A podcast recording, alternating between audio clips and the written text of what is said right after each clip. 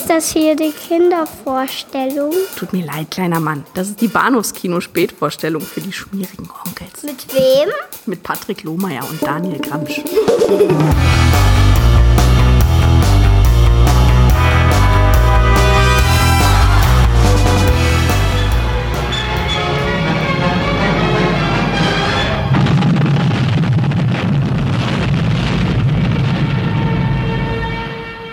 Einzigen tragischen Augenblick wurde dieser Planet zerstört. Aber es gab einen Überlebenden.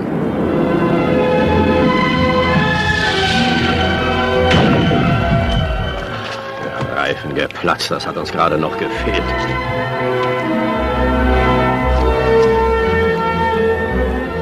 Der Weisheit seines Herrschers Jorel ist es zu verdanken, dass er im Glauben an das Gute in uns seinen Sohn als Menschen auf die Erde schickte. Seine Eltern nannten ihn Kalel. Sie werden ihn kennenlernen als Superman. Hallo und herzlich willkommen zur Episode 409 des Bahnhofs Kino Podcast. Und äh, ich spreche mit dem Mann, der unsere Herzen im Flug erobern wird, wie es der deutschsprachige Trailer will. Daniel, hallo. Is it a bird? Is it a plane? No, it's Bahnhofskino. Hi. Hi. mein Name ist Patrick, aber ich glaube, wir haben das ja oft genug gemacht und äh, haben heute etwas ganz Besonderes im Gepäck, nämlich einen riesengroßen Film und einen Film, der nicht ganz so groß ist, aber gerne einer wäre, vielleicht, Fragezeichen, Ja, ich weiß es ja. nicht. Also, hm. Ich habe nie von dem einen gehört und von dem anderen, glaube ich, fast gefühlt, also gefühlt mein ganzes Leben lang gehört. Ja. Der eine Film ist äh, Doc Savage, der Mann aus Bronze aus dem Jahr 1975.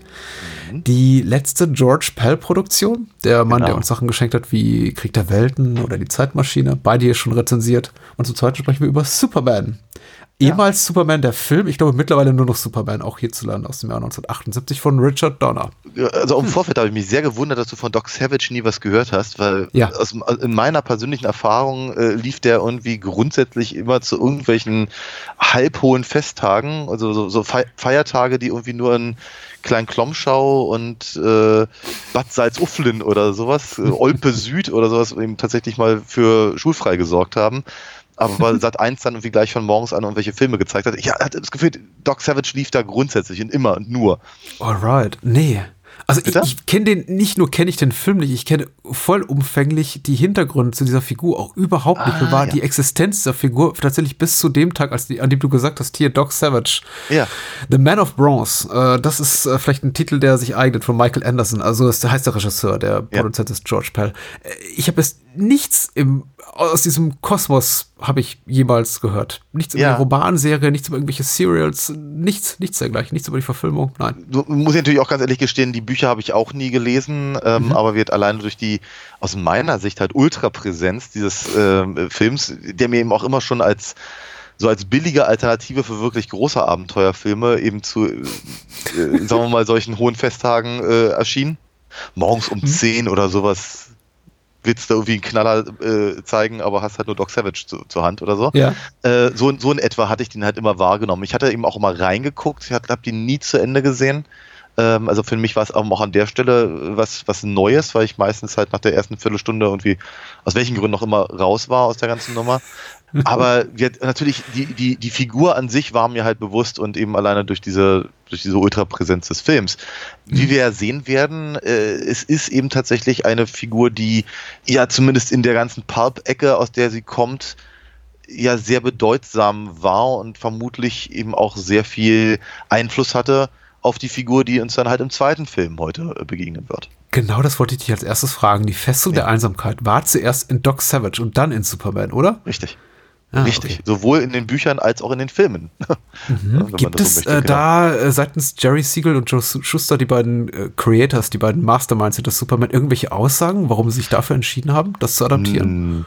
Nein, also ich habe ich hab das Gefühl, dass, es, dass das Konzept der, der einer, einer, einer solchen äh, solchen Refugiums, glaube ich, relativ, relativ häufig gerade in diesen palpigen Geschichten gerne mal vorkommt. Ich meine, denke mal an die, an die Insel von, äh, von äh, Kapitän Nemo zum Beispiel. Ja. Und sowas. Ne? Also so dieser, dieser, dieser Rückzugsort, wenn sich eben der, der Held äh, erholen muss von der, von der, von all der Unbill in der garstigen Welt, gegen die er halt ein, eintritt. Und aber es ist schon interessant, dass es halt sowohl bei Doc Savage als auch bei Superman eben sowohl äh, äh, Fortress of Solitude heißt, mhm. also Festung der Einsamkeit, als auch, dass es eben in der Antarktis ist. Ja. ja. ja also äh, ist, und dass er, dass, dass wie, wie er der der Voice-Over-Erzähler äh, uns äh, mitteilt, dort die, die, die Zeit genutzt wird, um sich halt weiterzubilden und äh, Dinge zu erfinden mhm. und sonst irgendwas. Was ja letztendlich auch ein Konzept ist, das dann mindestens die äh, Richard Donner und Richard Lester Filme aufgreifen oder später Smallville und so. Äh, mhm. Ich bin mir nicht ganz, ich bin mir ehrlicherweise nicht ganz einig, ob das das ursprüngliche Konzept der Festung der Einsamkeit von Superman in den Comics war, muss ich mal ganz ehrlich sagen. Weil ich glaube, ich glaube, da eine, eine tiefe wie sie uns hier in den Filmen und später Serien präsentiert wird, hatten die Comics nicht damals. Sagen wir, dieser Prototyp, also es, es, es wird eben tatsächlich so ein bisschen gemunkelt, dass eben der Titel des ersten Superhelden für Superman eigentlich eben Doc Savage äh, zustehen würde, weil die Figur eben auch etliche Jahre vorher zumindest in Heftform oder in, in Groschenheftform ähm, äh, erschienen ist. Und er eben ganz, ganz viel von genau diesen Dingen hat, die eben naja, allesamt allesamt haben. Ob es eben Tarzan ist, das Phantom, mhm. Flash Gordon oder eben Superman. Und, ja, ich meine, Doc Savage als Figur ist im Prinzip auch so etwas wie eine, ein, ein, ein, ein, ein, ein Prototyp von anderen Charakteren, über die wir schon gesprochen haben, wie zum Beispiel Jerry Cornelius mhm. oder Buckaroo Banzai. Okay. Ne? Also so ein so, der, der, der Typ kann ja alles. Ne? Er ist super intelligent, er ist auch noch super stark, er ist äh, Hirnchirurg und äh, Abenteurer und Archäologe mhm. und Erfinder und äh, er ist alles. Mhm. Dieses Ultra-Genie, ähm, ich, glaube, spätere Helden haben das ein bisschen runter, run, runtergefahren, aber wie, wie sagt er gerade, Cornelius und, und, und Banzai holen das ja auch gern mal wieder raus und sehr gut. Nee, ich höre dir ganz, ganz fasziniert zu. Man sollte vielleicht vorweg schicken, wenn ihr zum ersten Mal Bahnhofskino hört und euch darauf äh, freut, mir zu lauschen. Ich glaube, das ist die falsche Episode, um damit zu starten, denn ich habe relativ wenig Ahnung und äh, so ungefähr, wie das Ganze jetzt begonnen hat, wird es auch weitergehen.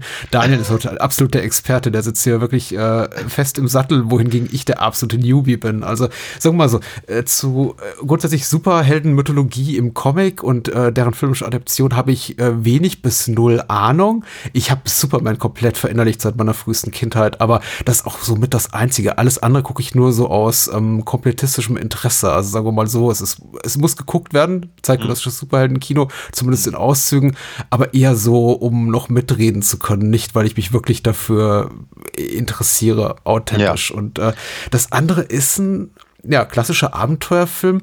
Beide behandeln klassische Motive, wohingegen Doc Savage von der Form sehr viel klassizistischer ist als äh, Superman, ja. der eben sehr zeitgemäß ist für 1978. Absolut. Aber fangen wir mit Doc Savage an.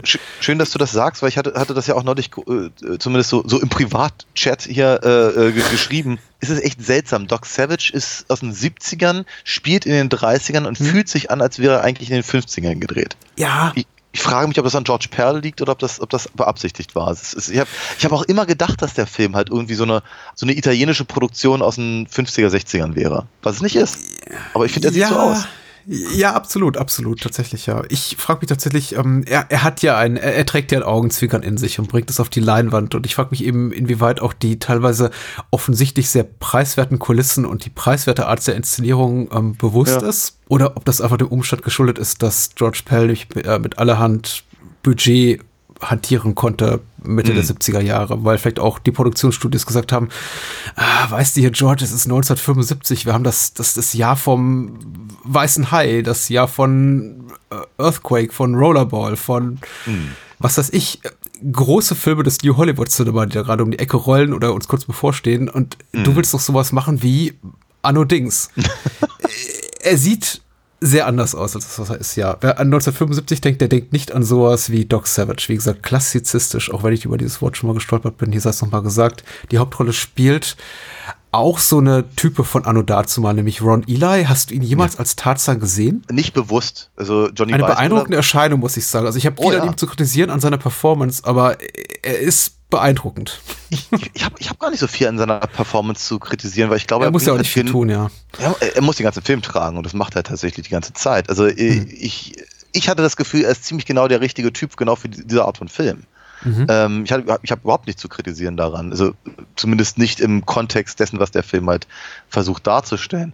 Ich bin, also ich habe interessanterweise Ron Eli als Tarzan nie bewusst wahrgenommen. Johnny Weissmüller war, glaube ich, eher der Tarzan, den ich auf dem Schirm hatte. Aber als ich meinem Comic-Kollegen erzählte, dass wir über Doc Savage reden, meinte, ach, der mit Ron Eli. Okay, ja. offenkundig, offenkundig ist, ist er eine Figur, die man kennen kann ich habe es mir auch nur angelesen, muss ich ganz ehrlich sagen. Es besteht auf jeden Fall, wenn man ihn mal hier erblickt und wenn man ihn zum ersten Mal sieht, wie es jetzt mir widerfahren ist, keinerlei Zweifel daran, dass er Tarzan sehr, sehr gut verkörpern konnte. Ja. Ich habe auch mit seiner Performance weniger zu hadern als mit der Figur, die er spielt, weil ich war, ich war eben so, so, so, so weit weg von ihm, wie es nur irgendwie geht. Er ist eine sehr, sehr unnahbare Figur. Das liegt eben auch in der Natur der Sache und ist offenbar auch ja. in den Pulp-Novels so. Aber er ist eben extrem entrückt, eine autoritär auftretende Erscheinung, das, das, das wandelnde Multitool sozusagen sagen, das Menschliche. Und es ist schwierig, wirklich so eine emotionale Verbindung zu ihm zu finden. Ja. Soll, soll man, glaube ich, aber auch gar nicht haben. Nein, nicht nein. diese Art von Film. Nein, nein, nein, nein, nein. Es ist, es ist, deswegen, ich, ich glaube, diese Idee halt des, äh, des, des Allround-Genies, das eben Doc Savage da äh, äh, verkörpert, soll eben eigentlich dazu führen, dass man als Leser oder hier in dem Fall dann als Zuschauer sich gut aufgehoben fühlt. Ne? Mhm. Der, der, Doc, der regelt das schon. Ich meine, seine, seine fünf Kumpels, die Fabulous Five, äh, ja. werden ja auch nicht müde, das zu betonen.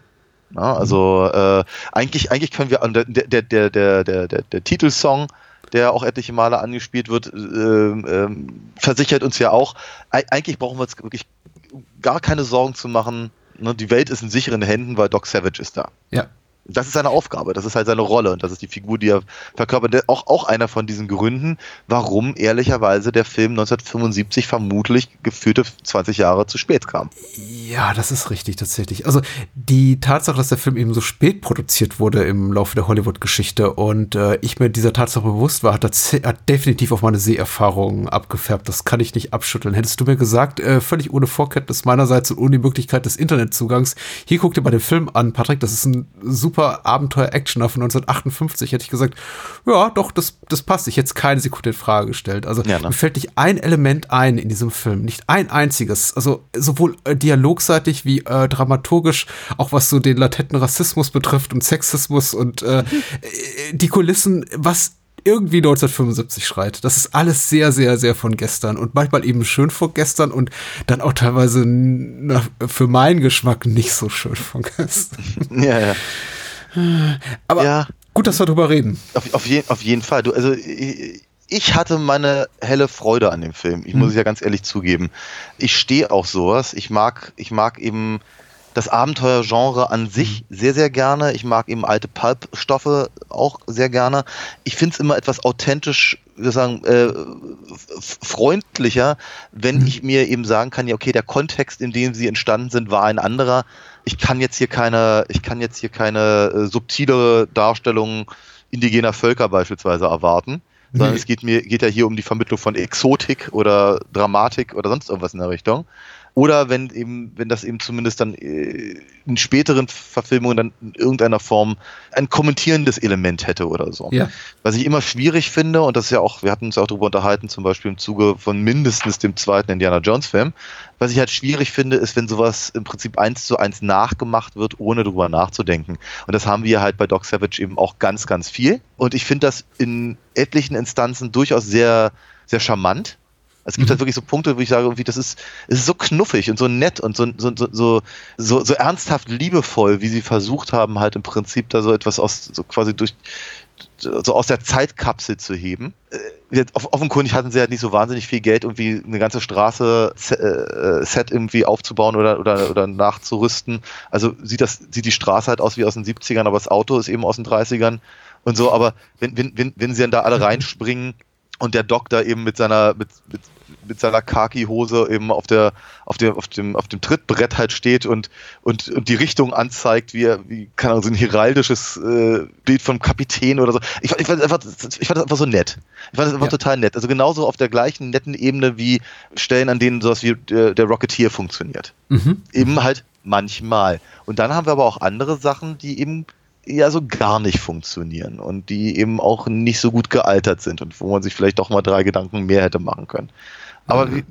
grundsätzlich muss ich sagen, glaube das, was mich gefreut hat, hat überwogen. Magst du mal die, mag, magst du mal die, die, die äh, Inhaltsangabe vorlesen? Definitiv. Ich muss die ein bisschen abkürzen, weil sie ist arg lang geraten. Und Ah, okay. äh, ich werde jetzt auch nicht jede Figur hier namentlich erwähnen, die in der Inhaltsangabe von Moonshade bei der UFDB aufgeführt wird. Ah. Das lässt das Ganze zu einem ungefähr 200 Worte zählenden Text verkommen, der ein bisschen lang vorzulesen ist. Ich wollte nur sagen, die äh, Punkte, glaube ich, die du genannt hast, jetzt irgendwie der, ich glaube, für Ende der 30er durchaus nicht angebrachte und auch nicht irgendwie dadurch gerechtfertigte, aber halt eben präsente äh, Rassismus, Sexismus und dergleichen, die haben mich auch in diesem Film nicht weiter gestört, weil ich glaube, die sind einfach nur, das, das wirkt einfach nur authentisch und die, die müssen auch da drin sein. Und wir haben uns ja, wie bereits äh, gesagt, im Kontext von des zweiten Indiana Jones Films, Films auch dabei darüber unterhalten, wie man das eben einzuordnen hat. Also meine Kritikpunkte zielen wohl anders hin ab. Äh, aber die Inhaltsangabe erstmal. Moonshade schreibt äh, Clark Doc Savage, äh, das wird zusammen mit Doc gespielt von Ron Eli, ist ein berühmter und vielseitiger Mann. Arzt, Wissenschaftler, Abenteurer, Erfinder, Forscher und Musiker in einer Person ist er stets zur Stelle, um der Menschheit aus höchster Not zu helfen.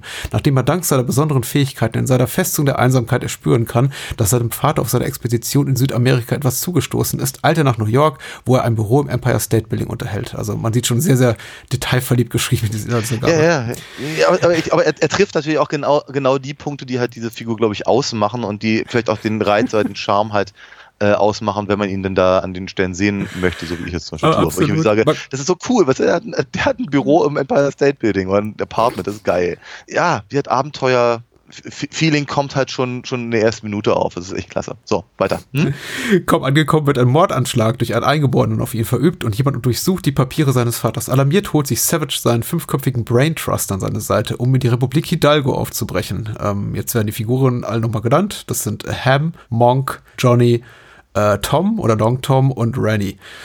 Die begleiten Savage nach Südamerika. Dort erfahren sie von einer Landschenkung, die an Savages Vater gegangen sein soll. Doch die Dokumente sind verschollen. Unterstützt von der lokalen Beamtin Mona Flores, das ist Pamela Hensley, finden Savage und seine Männer das geheime Tal des verschollenen Stammes der Quetzalmal, die dort ungeheure Goldvorkommen fördern müssen. Dahinter steckt das kriminelle Genie des schurkischen Captain Seas, Paul Wexler, der nichts unversucht lässt, das heldische halbe Dutzend zu ermorden und sei es selbst durch den monströsen grünen Tod, der auch schon das Schicksal von Savages Vater war. Huhuhu. Also die, die Inhaltsangabe lässt wenig offen, nur eben was der grüne Tod genau ist. Der ist nämlich sehr, sehr hübsch und zwar sind das sehr liebevoll animierte Schlangen, also optische Tricks, finde ich, Genau. finde ich ganz toll. Ja, sehr schön.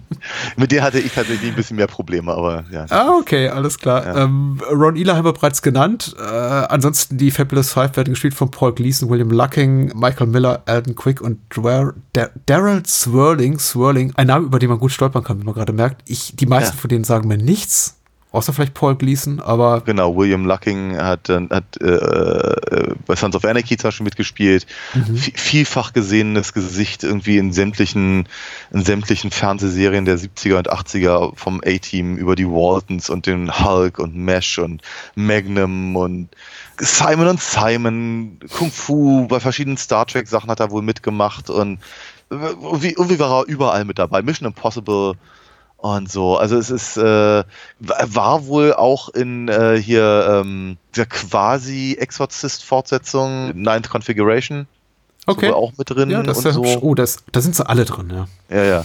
Und äh, sagen wir mal, ein, ein, ein Gesicht, das man rein theoretisch kennen könnte, Mhm. ne, aber nie halt so wirklich richtig groß geworden ist. Wie auch eben ehrlicherweise fast alle anderen. Wie halt Paul Gleason kennen wir natürlich aus Trading Places, die Glücksritter, äh, aus verschiedenen John Hughes-Filmen und Und, und keine TV-Serie amerikanische der 70er, 80er, in denen er nicht eine Gastrolle hatte. Richtig, genau. Ich glaube, das Interessanteste, was man über Paul Wexler sagen kann, äh, ist, dass er als, ja, wie sagt man, als, als, als Live-Action-Double quasi herhielt für die Zeichner von ähm, äh, 101 Dalmatiner. Mhm, mhm, mhm. Dass er praktisch so die Bewegungen gemacht hat. Er hat auch wohl eine Sprechrolle übernommen, hat wohl viele Sprechrollen gemacht.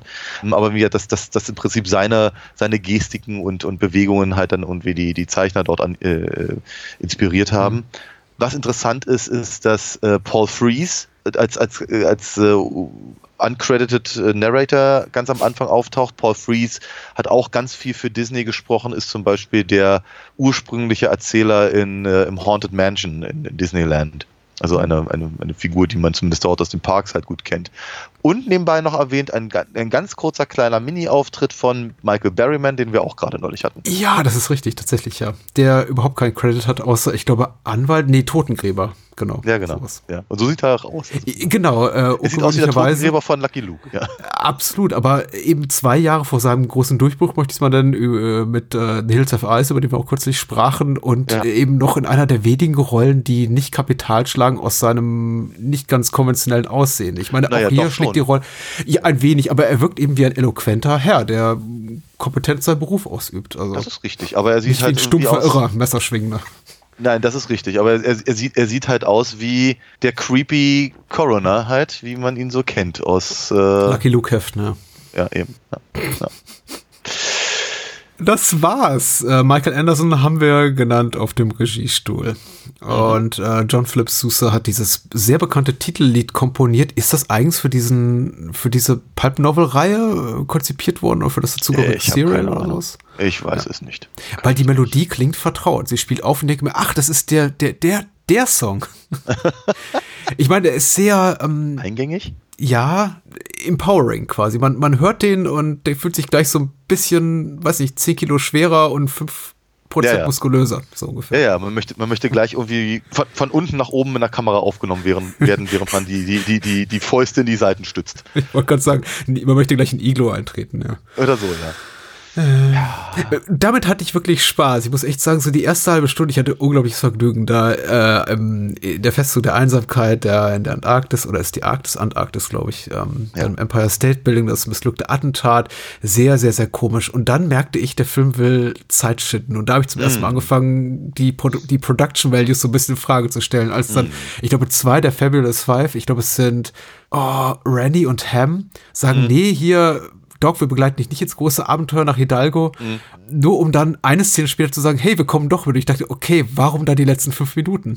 Ach so, ihr müsst irgendwie auf zwei Stunden kommen anscheinend. Nee, ja, ja, auf der einen Seite schon. Ich meine, der Film hat halt echte Längen. Ja, also äh, wenn wir die, die 100 Minuten, die er da, da voll macht, ähm, 112 Minuten sogar, sind nicht gerechtfertigt. Also mit 90 wäre er gut ausgekommen, würde, würde niemand stören. Ich hätte mir eine ähnliche Frage gestellt, aber ich habe das, sagen wir mal, in Richtung Character Development geschoben. Okay. Äh, weil, sagen wir mal, da an der Stelle ist der Film manchmal etwas mh, schwerfällig. Wir sagen, um nicht so zu sagen, ein bisschen holzklotzig, aber er gibt sich immer Mühe. Mhm. Und das, das ist etwas, was ich halt echt sehr geschätzt habe, dass sie, dass sie, dass sie, sie haben ja sehr, relativ viele Figuren zum Jonglieren. Die wenigste, wenigsten davon haben wirklich, wirklich ernsthaft was zu tun. Aber so wie ich es mir angelesen habe, haben sie aber versucht, sämtliche klassischen Charakterzüge wie äh, Leser der, der Reihen ähm, sie wiedererkennen könnten, Mhm. äh, da in irgendeiner Form zu verbauen und dann entsprechend Szenen sich auszudenken, in denen halt diese Eigenschaften auch gezeigt werden können. Ähm, und die Tatsache, dass die eben, ich meine, sind halt laufende Klischees, wie, wie der ganze Film aus laufenden Klischees besteht. Aber ich finde es schon wirklich nochmal putzig ist, glaube ich, das richtige Wort, wie sie eben miteinander umgehen. Wie man halt merkt, das sind echt, das sind echte Freunde. Das sind wirklich, die, die, die funktionieren sehr, sehr gut. Da brauchst du eben auch kein unnötiges Drama, um, um, um die, weiß ich, zu entzweien und dann wieder zusammenzubringen, sondern es reicht halt wirklich zu sehen, wenn sich eben Ham und, ähm, und, und Monk halt per permanent gegenseitig anzicken, aber sie, sie, sie mögen sich eben. Und sie sind halt wirklich gute, gute Freunde, gute Kumpels, auch wenn sie äh, sich die ganze Zeit streiten wie ein altes Ehepaar. Und, so, so, für so, und auch das ist eben so, so ein ganz klassischer Teil des Abenteuergenres. Monk selber ging mir ein bisschen auf den Keks, muss ich sagen, weil mir war mir ein bisschen zu, zu sehr auf, auf äh, Comic Relief geschrieben. Ähm, aber Ja. ja, genau. Aber, äh, aber gerade diese Beziehung zwischen den, den beiden fand ich halt äh, sehr, sehr gelungen. Und auch an, andere Punkte fand ich halt echt, echt nett. Der, der Film ist voller netter Ideen. Die Tatsache, dass eben, was ich hier, ähm, Johnny zum Beispiel, der, der etwas nerdige Professor mit der dicken Brille, eben genauso sein Mann steht in der Prügelei, aber eben nicht mit, mit Fäusten zuhaut, sondern halt sehr, sehr genau und präzise halt die Punkte im, im Nervensystem trifft, um halt mit, mit, mit, mit leichtem Druck eben die, die, die äh, Schläger da irgendwie zu Fall zu bringen. Fand ich eine ganz, ganz tolle Idee. Äh, und dass halt wirklich jeder eben seine eigenen Fähigkeiten hat, die er da eben mitbringt. Und das, das ist eben also so ein, so ein harmonisches Team im Prinzip, im Prinzip, die so Mhm. gut funktionieren, obwohl man von den Figuren gar nichts weiß als unbeleckter Zuschauer. Das ist, ist echt selten geworden. Ein, ein, ein, eine nicht dysfunktionale Heldenfamilie. Das kennt man heute gar nicht mehr. Und ich habe mich halt sehr, sehr gefreut, das halt mal, einfach mal so zu sehen. Ja, ich habe mir noch ein bisschen mehr Variantenreichtum besetzt, so äh, gewünscht in der Besetzung der Figuren. Die kann man schon optisch auseinanderhalten, aber sie sind eben so, was ihre fachliche Expertise betrifft, gar nicht so weit weg voneinander. Der eine ist eben jetzt Bauingenieur, der andere ist Elektroingenieur, der andere ist Archäologe, der, der dritte, äh, vierte irgendwie Chemiker und der letzte, ich glaube. Anwalt. Anwalt, genau, Ham. Äh, und äh, gut, den konnte ich vom Rest äh, unterscheiden. Und bei den anderen hätte ich mir einfach so ein bisschen typmäßig noch ein bisschen mehr, mehr Unterschiedlichkeiten gewünscht. Vielleicht auch in der Ethnizität oder sowas in der Art und Weise. Aber ich meine, come on, das ist immer noch 1975 und ist, wie gesagt, du hast zu Recht gesagt, es adaptiert einen Stoff aus den 30er, da kann, man, kann ich vielleicht sowas nicht erwarten. Vielleicht habe ich mir einfach ein bisschen mehr Konsequenz in der Figurenzeichnung gewünscht. Mich hat zum Beispiel überrascht, irritiert möchte ich nicht sagen, weil das wäre zu viel des Guten, aber überrascht, dass zum Beispiel Michael Miller, der hier morgen spielt, halt aussieht wie so ein bulliger Ire auch mit seiner Schlägerkappe, aber eben keinen entsprechenden Dialekt spricht. Ich dachte, da hätte man einfach mehr draus machen können. Einfach noch so ein bisschen extra, nochmal so einen richtig schön fetten, breitischen, breiten irischen, also New Yorker Iren-Einschlag. Und es ist ja nicht so, dass New York arm ist an Iren, gerade irgendwie in den 30er Jahren.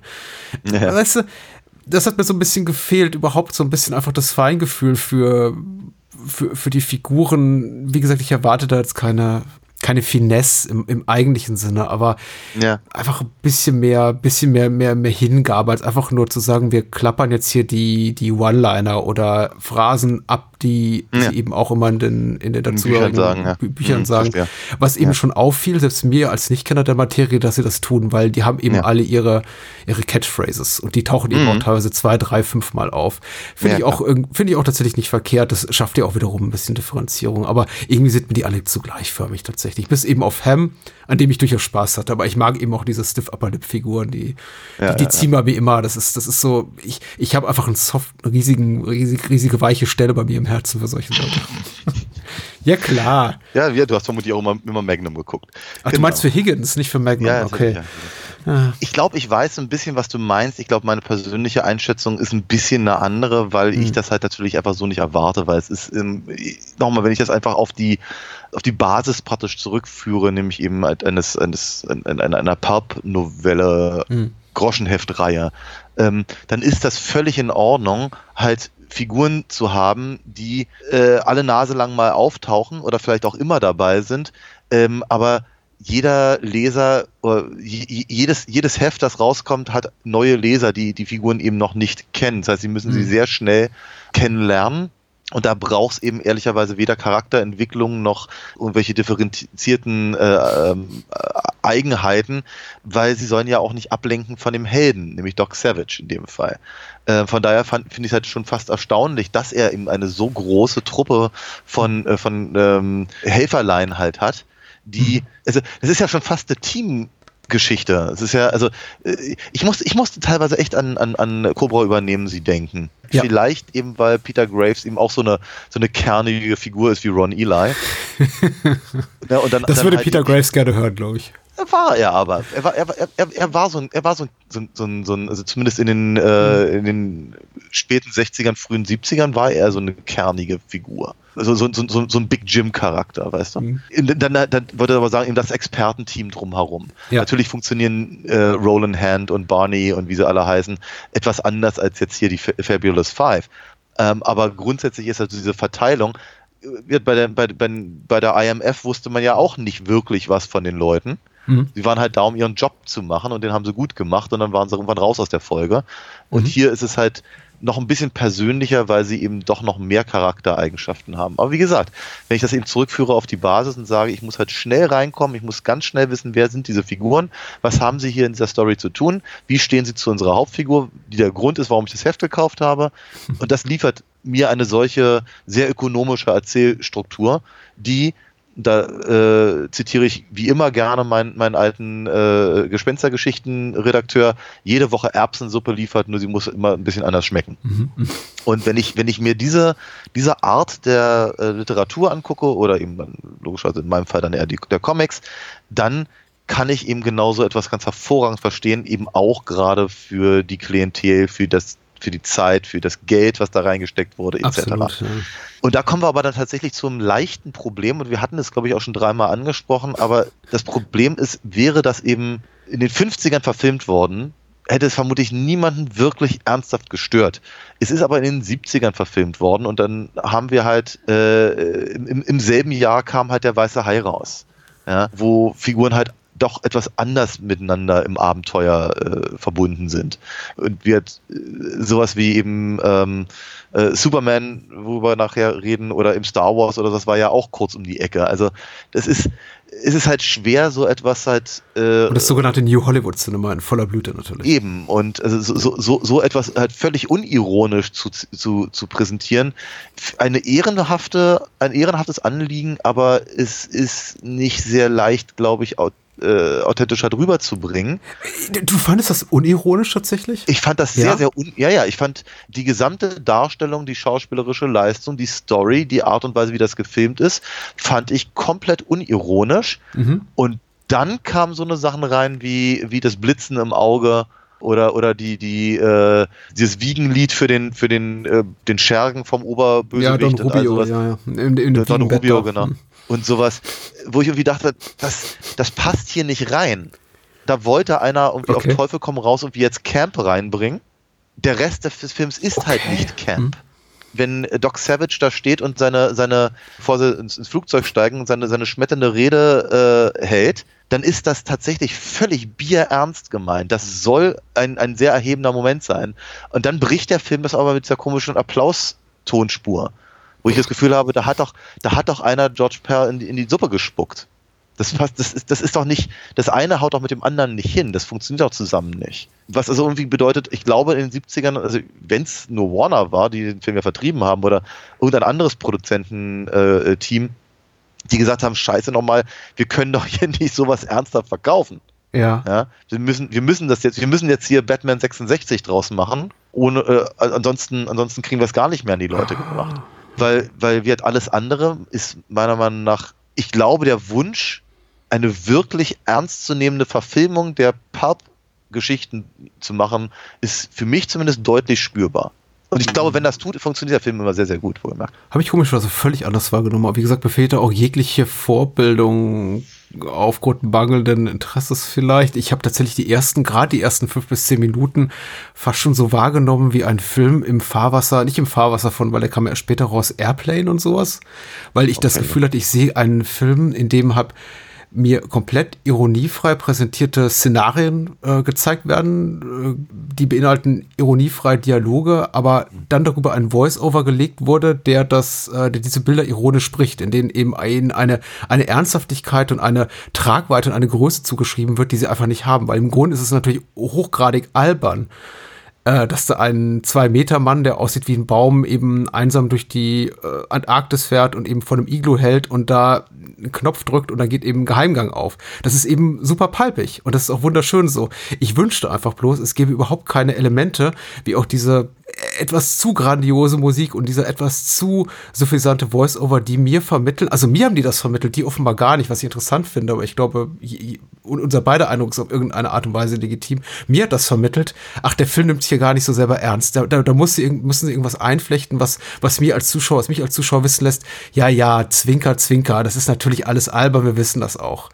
Und ja, ich weiß, wie, wie bewusst mir das war, aber im, im Laufe des Films immer mehr bewusst, immer, immer Cohen im Hinterkopf, weil ich dachte, sowas kann man doch auch ohne mhm. diesen, diesen Quatsch prä, äh, präsentieren, völlig ohne irgendeinen kommentierenden Voice-Over oder irgendwas, was mir sagt, äh, Cohen hat auch ein Voice-Over, aber ja, keinen, der, der, der mir zu verstehen gibt, ja, ja, das ist schon alles so ein bisschen albern hier. Nee, das ist großes Pathos natürlich, ja, ja, klar. ganz, ganz wundervoll, wohlgemerkt. Ähm, ja wie gesagt, also was, was ich sehe, ist eben eine ganz, ganz große Liebe für das alte Abenteuergenre. Mhm. Also im Prinzip auch etwas, was dann, was eben ein paar Jahre später dann Spielberg und Lucas gemacht haben mit Indiana Jones. Ja. Ich, ich, sehe, ich sehe hier einen, einen, einen, einen ganz legitimen Versuch, eben im Prinzip diese alten Hollywood- äh, oder nicht mal Hollywood, sondern wirklich so diese Serial-Geschichten äh, im Prinzip wiederzubeleben. Und gleichzeitig sehe ich aber eben offenkundig einen Eingriff da rein, als hätte irgendeiner gesagt, das können wir aber, 1975 will das doch keiner sehen. Wir müssen jetzt hier gucken, dass wir es halt äh, ironisch brechen, damit äh, man uns nicht eben diese bierernste, äh, hurra-patriotistische Ader irgendwie nachsagen kann. Mhm. Also andersrum, wenn, wenn ich halt diese ganzen Doink-Geräusche und, und, und, und Albernheiten eben rausschneiden würde, dann wir, würde dieser Film eben, ist eben kein Airplane. Auch so Momente, in denen zum Beispiel die streng kaukasische Pamela Hansley, die auf Südamerikanerin getrimmt ist als Mona, dann sowas sagt zu Doc Savage wie um, I love you, obwohl sie ihn gar nicht kennt zu diesem Zeitpunkt und er dann sowas sagt wie There's no room in my heart for love.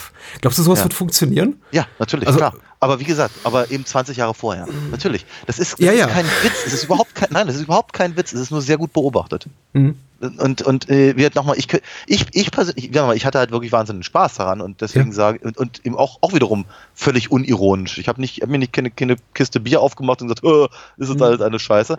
Grütze das oder was ja grundsätzlich nicht. Nein, natürlich. Um uns mal selber auf die aber, Schulter zu klopfen. aber ähm, nein, ich hatte, ich, hatte, ich hatte wirklich authentischen Spaß daran, mhm. jem, äh, praktisch dabei zuzugucken, wie jemand eben seine Liebe für ein vergessenes Genre wiederbelebt. Und dann sind mir, aber da, da, da gebe ich ja völlig recht, sind mir Dinge aufgefallen, bei denen ich irgendwie dachte, äh, also abgesehen davon, dass er halt teilweise etwas zu langatmig ist und dass halt bestimmte Sachen vielleicht, sagen wir mal, versucht wurden, dann doch zu modernisieren, an denen sie dann eben auf einmal nicht mehr funktionieren und so.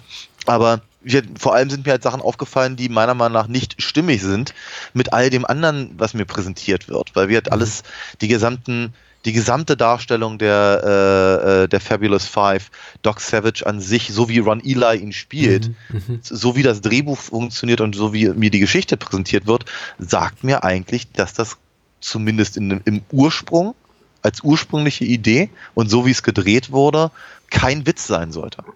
Das sollte eben nicht Batman 66 sein. Das würde ich dem Film auch niemals zum Vorwurf machen, ganz ehrlich. Ich glaube einfach schon, dass es, du hast es eben angedeutet und wir wissen es nicht besser, weil es ist relativ wenig einfach an Sekundärquellen verfügbar äh, zu diesem Film ich befürchte, dass da irgendwie produktionsseitig jemand in die Suppe gespuckt wurde. Und ich weiß nicht, wer wem da genau reingespuckt hat. Ob irgendwie mhm. Warner, ob die, die Warner-Oberen es waren in Richtung von George Pell, ob Michael Anderson gesagt hat, hier, das Drehbuch ist mir zu straight, wir bringen da irgendwie ein paar ironierende, ironisierende Elemente rein.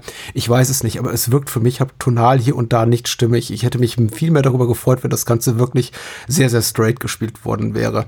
Der hätte, mhm. das hätte immer noch ein großes Amüsement, ein großes Unterhaltungswert, aber eben nicht auf der Schiene, wie er ihn jetzt hat, wo ich eben manchmal glaube, das ist äh, stellenweise irgendwie zu, fast schon ironisch, fast schon zynisch und teilweise eben auch so ein bisschen anachronistisch in seinem Humor, wenn der Film sich eben, glaube ich, ein bisschen zu weit von der von den Romanvorlagen von Lester Dent en, en, entfernt. Es gibt zum Beispiel so Momente wie, beispielhaft, Captain Seas, ich finde, Captain Seas ist leider ein relativ schwacher Schurke. Und ja. er, er leidet vor allem daran, dass er eben sehr, sehr schwache Dialoge hat. Und man hat immer das Gefühl, sie wollen ihm Bonbons geben, die aber gar keine sind. Und es, es gibt dann immer so Momente, diese, diese betretenen Momente des Schweigens, die man auch bei verunglückten Dinnerveranstaltungen hat, wenn er dann eben da sitzt mit, dem, mit der gesamten Gruppe der Fabulous Five und eben äh, Doc Savage am Tisch und sagt so, ich sehe schon, keiner von ihnen raucht.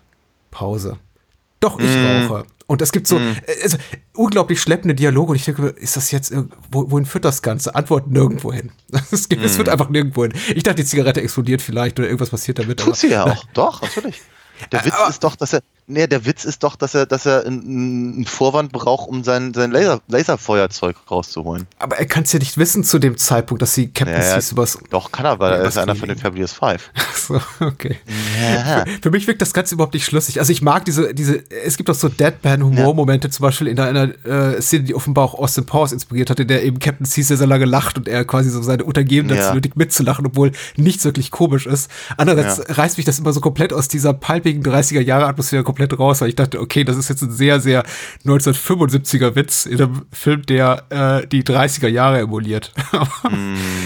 Es wirkt für mich einfach hier und da nicht stimmig. Also dieses, dieser Mangel an Stimmigkeit in diesem Film, dieser tonalen Stimmigkeit, äh, das, das, das störte mich einfach hier und da. Und äh, zusätzlich zu dem offensichtlich schmalen Budget, an dem eben so ein bisschen die, die Schauwerte leiden. Wobei schöne Matte Paintings, muss ich sagen.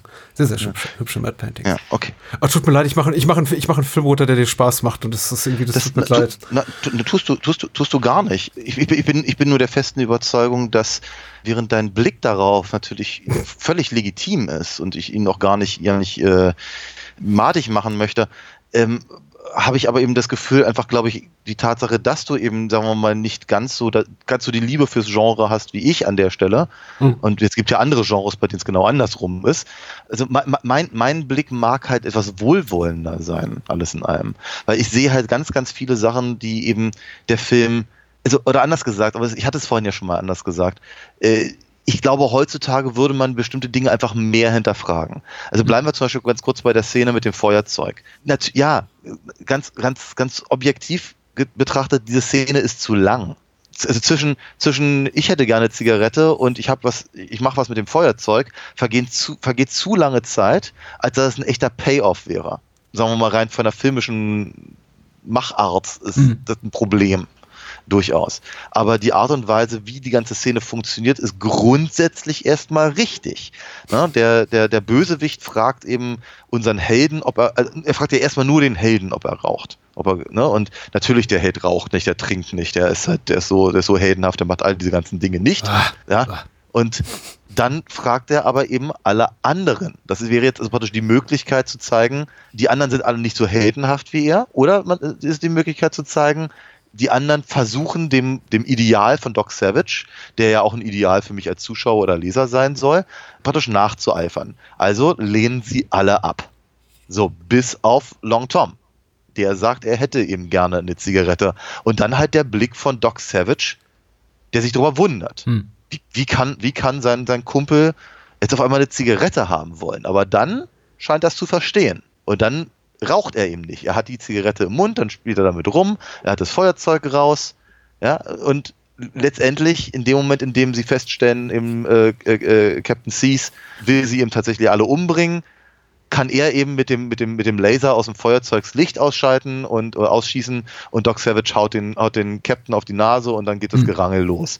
Und damit hast du halt im Prinzip, äh, es ist zu lange Zeit für den, für einen echten Payoff, aber du hast zumindest die Begründung, warum die Szene so läuft, wie sie läuft und wie die sich eben auch nonverbal miteinander verstehen. Und weil sie so gut sind, weiß natürlich Long Tom, dass er sich vorbereitet auf etwas, was jetzt hier gleich passiert. Und ich meine, ganz so blöd kann ja eigentlich niemand sein, dass, dass man nicht glaubt, dass eben dieses, dieses Dinner nur, nur vorgeschoben freundlich ist und eigentlich sie gerade in eine Falle tappen müssten.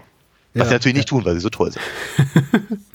Mir tut Paul Wexler ein bisschen leid, weil ich finde, er ist eine sehr beeindruckende Erscheinung. Es tut dem Film auf jeden Fall gut, dass man einige eben auch sehr, sehr körperlich präsente, sehr baumstämmige Männer hier besetzt hat in zentralen Rollen, wie eben Ron Eli, wie eben Paul Wexler, aber auch der, der Typ, der ähm, diesen, diesen Maya-Krieger spielt. Kulkan, genau. Kulkan hat eine relativ kleine Rolle, also der ist auch relativ mhm. schnell raus. Ich glaube, der fällt dann am Ende in eine Grube, man sieht gar nicht, wie er gefressen wird, aber ähm, oder von dem, von dem grünen, grünen Tod äh, da niedergemacht ja, genau. wird. Wahrscheinlich, weil einfach ja. das äh, Effektbudget fehlte, aber gut. Ja, Wenn er da ist, ist er sehr, sehr beeindruckend. Und, man, man äh, sieht halt nur seine Hand äh, äh, noch den, nach den Steinen greifen. Auch das halt total klassische Abenteuer-Optik, Serial-Erzählung, Winnetou Ey. und hm. all das, was dazugehört, ja. Aber die, diese Szene, und ich glaube, deine Reaktion darauf und meine Reaktion darauf zeigen, glaube ich, so das grundsätzliche Problem, was wir in unserer beider Verständigung miteinander über diesen Film haben. Ich gucke mhm. da drauf und denke mir, ja, da ist ihnen wohl das Geld perfekter ausgegangen. Das ist ja irgendwie total dämlich. Die Kamera hält zehn ja. Sekunden darauf, wie irgendwie so eine, so eine sich zur äh, Faust ja. ballende Hand denk, wieder rauskommt und dann wieder los ja. ist und, äh, äh, und denke mir, ja. Und, und ich glaube, es gibt sogar so, so relativ schwaches ADR, also nachträgliche Synchronisation, wo dann einfach so, so, ein, so ein stumpfer Schrei aus der Grube kommt. Wohingegen du darauf guckst, ich denke mir, oh, armselig ja. inszeniert. Du guckst drauf und denkst mir, denk, denkst dir, ach, das ist aber sehr, sehr werkgetreu äh, zu diesen ja, das ist, Serials aus den 50er Jahren. Klar, ich, ich, ich, ich denke Schatz im Silbersee. Ja. ja. Also, ja, natürlich. das ist das grundsätzliche Problem vielleicht, wenn wir über so einen Film sprechen. Und ich will ja, ja, nicht sagen, ich hatte in dem Film keinen Spaß. Wie gesagt, er hat einige sehr, sehr schöne Effekte. Ich finde ihn auch hier und da sehr gut besetzt. Ich finde die grundsätzliche Anlage des Films, auch wenn ich die Figuren nicht besonders interessant gezeichnet finde, diesen, diesen Sidekick so viel Raum zu geben, echt grundsympathisch. Hm. Ich hätte mich gefreut, es gibt noch ein, zwei stärkere Frauenrollen, die sind aber nun mal einfach nicht vorhanden. Und auch da wird wahrscheinlich der Werktreue zum Quellmaterial äh, hier von, von äh, Lester Dent geschuldet. Aber ich finde es grundsätzlich cool, dass die, die Sidekicks hier so viel zu tun haben und auch so grundsätzlich sympathische Figuren sind. Also da ist wirklich Mhm. auch keiner dabei, von dem ich sage, das ist ein absoluter Widerling. Also selbst die, Nee. die Figur Ham, die später bei Higgins werden sollte, ist, ist super. Äh, Finde ich cool, hat mir auch, auch, auch Spaß gemacht. Und ähm, wie, wie gesagt, ich glaube, ich habe ihn tatsächlich als ironischer verstanden, als er ist oder als humorvoller, als er ist. Aber das ist ja auch hier und da nicht verkehrt gewesen, weil ich habe gerade diese Szene zwischen Mona und Doc äh, Savage zitiert, mit dem ich liebe dich. Und dann fängt er eben an, in ein Lament auszubrechen über vergangene Lieben und dass er nicht lieben kann und in seinem Platz einfach nichts ist außer Heldentum und ähm, Tadellosigkeit und äh, Tugendheit und äh, der, der, dem, dem Dienst für die gute Sache und kein Platz für schnöde Ja. Gefühle wie romantische Liebe. Das ist Ja. doch, das macht schon Spaß. Ich glaube, mir auf eine andere Art und Weise als dir, aber Hm. ich kann den Unterhaltungswert nicht ver verneinen. ja. Sehr schön. Ja. Ja, wie gesagt, also ich, äh, selten kommt es ja vor, aber ich habe ich hab mich mal so recht verstanden gefühlt und das finde ich halt erstmal gut. Äh, wobei ich natürlich will, ich, ich, ich könnte den, den Film nicht uneingeschränkt äh, wie die Stange halten. Dafür, dafür gibt es einfach doch, doch zu viele Dinge, wo ich irgendwie denke, ach weißt du, ist halt einfach nicht so gut gealtert und, und, und ich, ich glaube, heute würde man es anders machen. Und ganz ehrlich, man, man hätte es ihm auch damals schon anders gemacht. In den 70ern, in meinem Geburtsjahr, sahen Mhm. Filme eben dann doch meistens etwas anders aus bereits. Aber äh, nochmal, ich finde die, ich finde einfach die, der Versuch eben so etwas äh, umzusetzen, äh, das ja, es äh, muss eben auch mal honoriert werden. Also von daher ganz, ganz putzig halt. Ich habe leider keine Produktionszeit zu dem Film gefunden, was das Budget betrifft, aber es hätte mich mal interessiert, was der Film gekostet hat. Denn knapp drei Jahre später kostete Superman erstaunliche 55 Millionen Dollar, was ein irrsinniger Betrag war 1978. Nach heutigen Dollar wären das äh, inflationsbereinigt 260 Millionen Dollar. Also einfach mal sowas, was Avengers Endgame oder sowas kostet. Also extrem Ja. teuer, aber ich kann mir nicht vorstellen, dass äh, Warner für Doc Savage auch nur ein Zehntel dieses Budgets locker gemacht hat, drei Jahre zuvor. Vermutlich. Aber eine du, die du alles investiert, was du hast, wenn auch nicht Millionen, ist Alina Fox. Berichte mal darüber. Richtig. Genau. Also ich meine, vielleicht auch einer der Gründe, warum, warum Doc Savage so right up my alley ist, ist eben natürlich die Tatsache, dass ich selber ja Abenteuer-Comics mache. Oh, Ja, du wusstest es noch gar nicht, ne?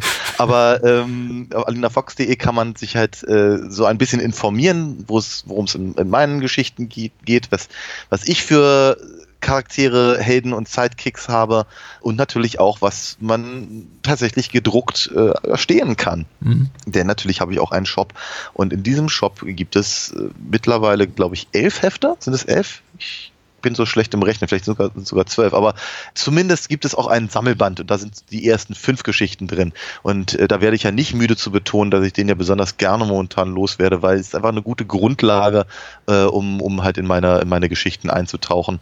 Und da ist eben auch viel palpiges Zeug dabei.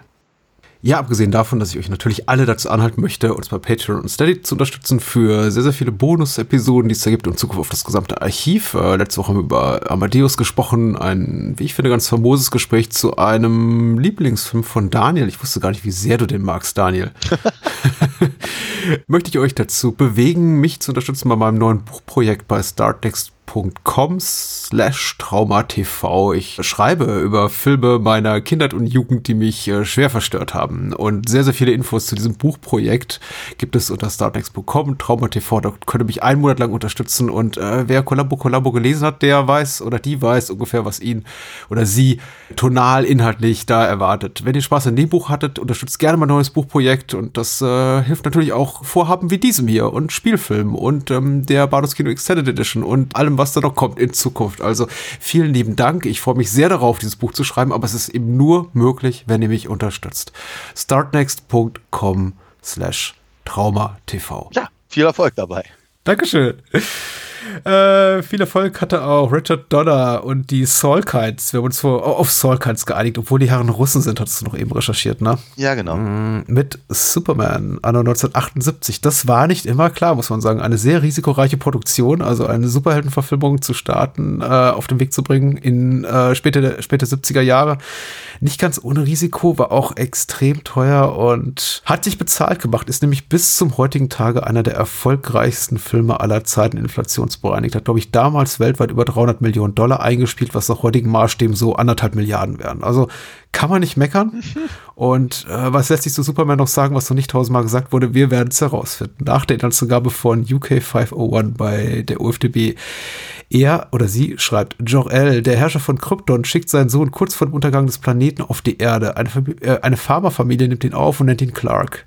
Der Junge mit den übernatürlichen Kräften wächst zu einem Superman heran. Wächst zu einem Superman heran, ist ja schon. Als schussliger Zeitungsreporter getarnt, geht Clark nach Metropolis und verliebt sich in seine Kollegin Lois Lane. Als der Erzgangster Lex Luthor halb Kalifornien in die Luft jagen will, läuft Superman zur Hochform auf. Ja, why not, ne? Ja, sag ich mal. Handlung von Mario Puzo, äh, der wenige Jahre zuvor, sieben Jahre zuvor, einen Welterfolg hatte mit dem Roman zum Paten, aber eben auch mit dem Drehbuch, glaube ich, zum Paten und äh, produziert von den Solkines und Pierre Spangler.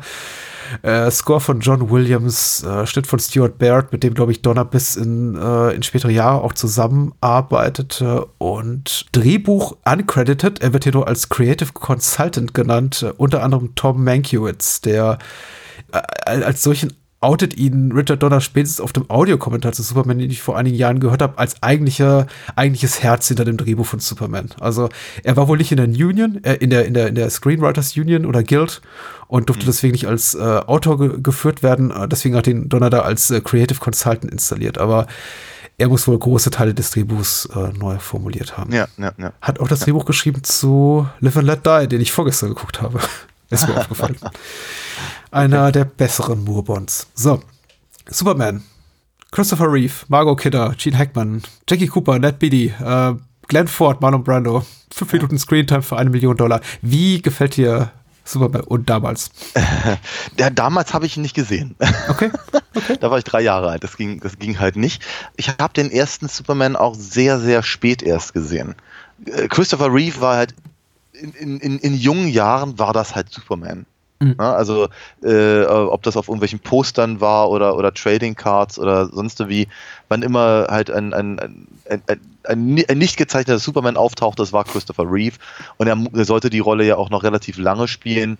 es war keine Frage. Superman war irgendwie immer da. Also gerade eben auch diese, diese Filmversion, auch wenn ich sie eben tatsächlich nicht gesehen habe äh, und auch relativ wenig Interesse daran hatte, sie zu sehen, muss ich mal auch ganz ehrlich sagen.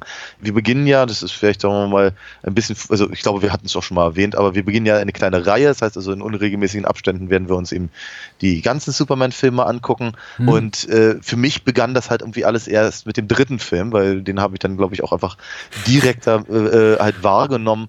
Äh, ich hatte auch das Comic dazu und so, also von daher mit dem, den ersten beiden Superman-Filmen hatte ich wenig tatsächlich zu schaffen. Mhm. In, in, in meiner Kindheit galt der zweite als unglaublich düster und und und und und äh, geradezu brutal und alles. Interessant. Ah, okay. Ja, ja, total. Ich weiß, ich weiß nicht genau, woher das kam, aber irgendwie vielleicht, vielleicht einfach durch die Bilder von von Terence Stamp als als dort. Genau, die aber ähm, Phantomzone, genau. Ja, sowas in der Richtung. Aber auf jeden Fall, der Richard Donner Superman wurde einfach nicht in Frage gestellt, ob man ihn gesehen hat oder nicht.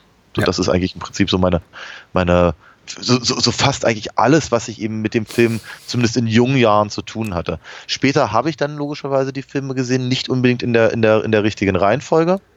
Ich glaube, ich habe die, ich habe die etwas äh, acht Minuten längere Fassung habe ich zuerst gesehen, das, das was sie irgendwie 2000, äh, 2001 als Director's Cut rausgegeben haben. So spät bist du zu dem Film gekommen. Ich dachte, wir befinden uns immer noch in den 90ern. Nein, habe hab ich doch gar nicht. Ich dachte, ich habe dann irgendwann den, den gesehen. Ja, du hast ihn spät gesehen, aber ich dachte nicht so spät. Ich dachte vielleicht, naja. Okay, vielleicht habe ich mich blöd ausgedrückt.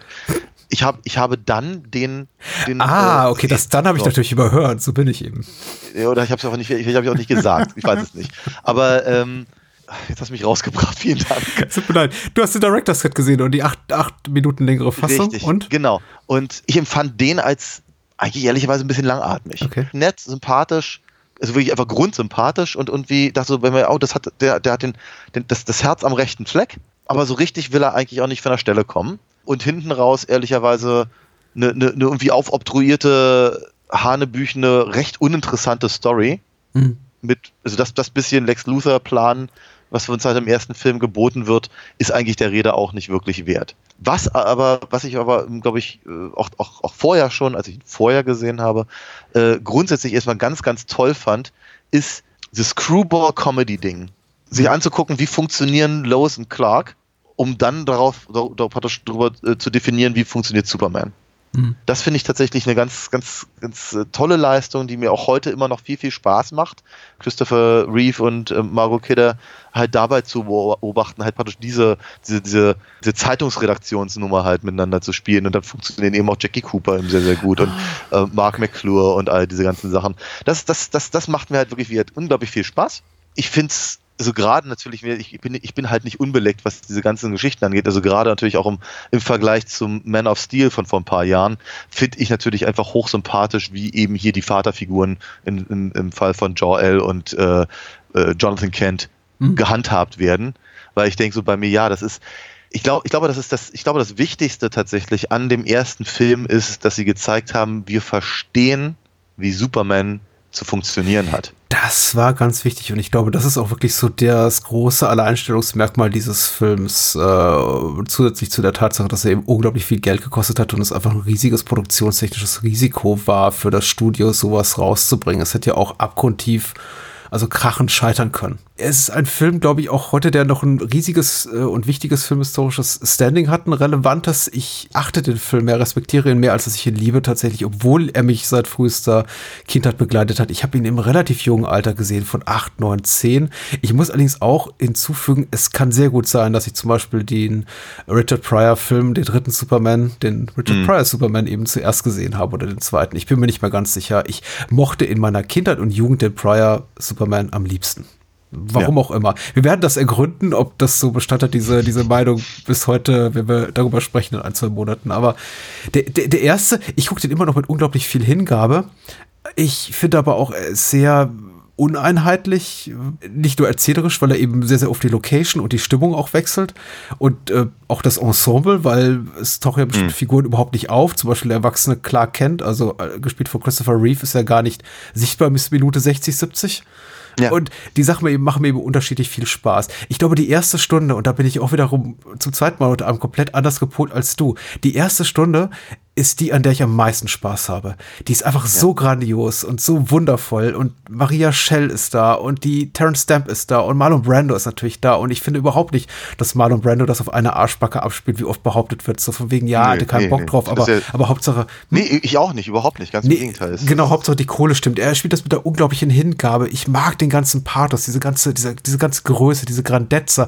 John Williams Score ist wunderbar. Die Opening Credits sind die, glaube ich, mit die tollsten des 70er Jahre Kinos. Ich liebe ja. die erste Stunde und ich sitze wirklich mit nonstop Gänsehaut davor, bis dann eben der Teil Metropolis kommt. Und dann mag ich den Film immer noch gerne, aber dann ist er mir stellenweise ein bisschen zu konventionell, ehrlich gesagt. Das ist für mich wirklich mehr so das, das, das Übliche, was ich von die, einem Superheldenstreifen erwarte.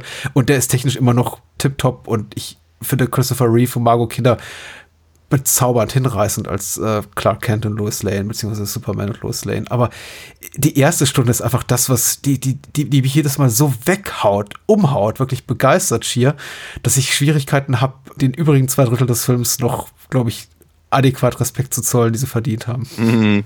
Finde ich, ja, finde ich interessant. Also, äh, ah, ich, Vielleicht ist auch diese Humorlosigkeit der ersten Stunde so mein Ding. Vielleicht mag ich den Humor gar nicht so.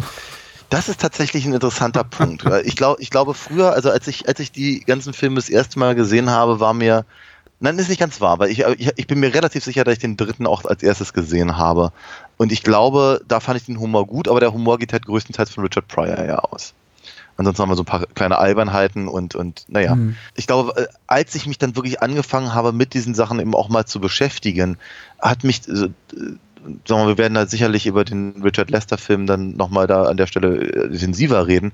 Aber es hat mich halt, glaube ich, unglaublich gestört, dass eben Clark Kent in der Art und Weise, wie ich ihn halt damals wahrgenommen habe, halt so unglaublich trottelig ist. Mhm, mh. ähm, heute sehe ich das etwas anders, aber damals fand ich es halt ganz schlimm, weil ich ihn, wie dachte, wie der, der Witz, ach, der Witz, dass, dass, dass, dass, die, dass die tolle Reporterin Lois Lane halt irgendwie verschiedene Wörter nicht richtig schreiben kann, es wird sehr schnell sehr alt. Mhm.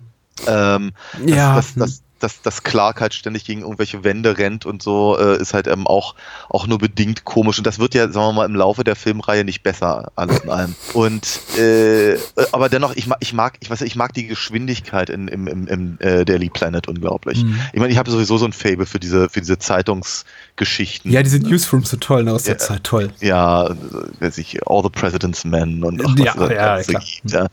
Auch etwas, was im Übrigen Sam Raimi ganz hervorragend gemacht hat in, in, in seinem Spider-Man-Film Film mit, Das mit, richtig, mit absolut. J. Jonah Jameson ganz hervorragend getroffen.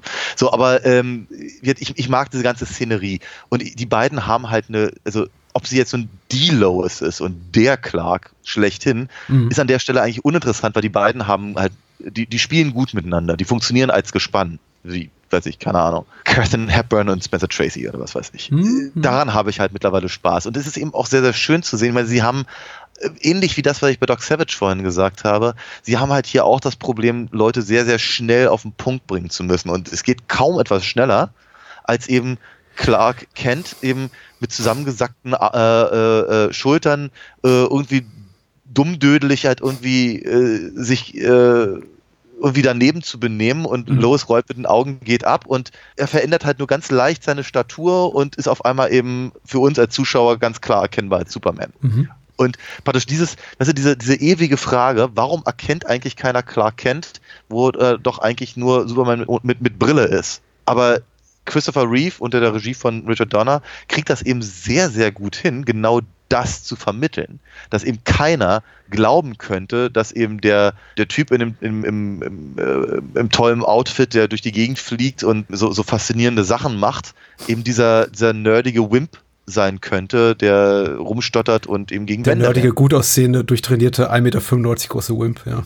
Richtig, aber da gibt sich halt Christopher Reeve unglaublich viel Mühe, einen Absolut, ja, zu ja. machen. Und das, das ist, glaube ich, der wesentliche Punkt, dass eben im Prinzip dieser, dass diese Frage, wie kann denn einer nicht glauben, dass Clark Kent und Superman dieselbe Person ist, dass sich diese Frage eigentlich nicht stellt. Nee, weil überhaupt sie nicht, nee. So, weil, weil, sie, weil sie einen so darauf stoßen. Mhm. Sie sagen, guck mal, der benimmt sich so doof, so daneben, dass sich eben für die Charaktere im Film diese Frage nicht stellt. Ich glaube, das ist eine gute Entscheidung gewesen.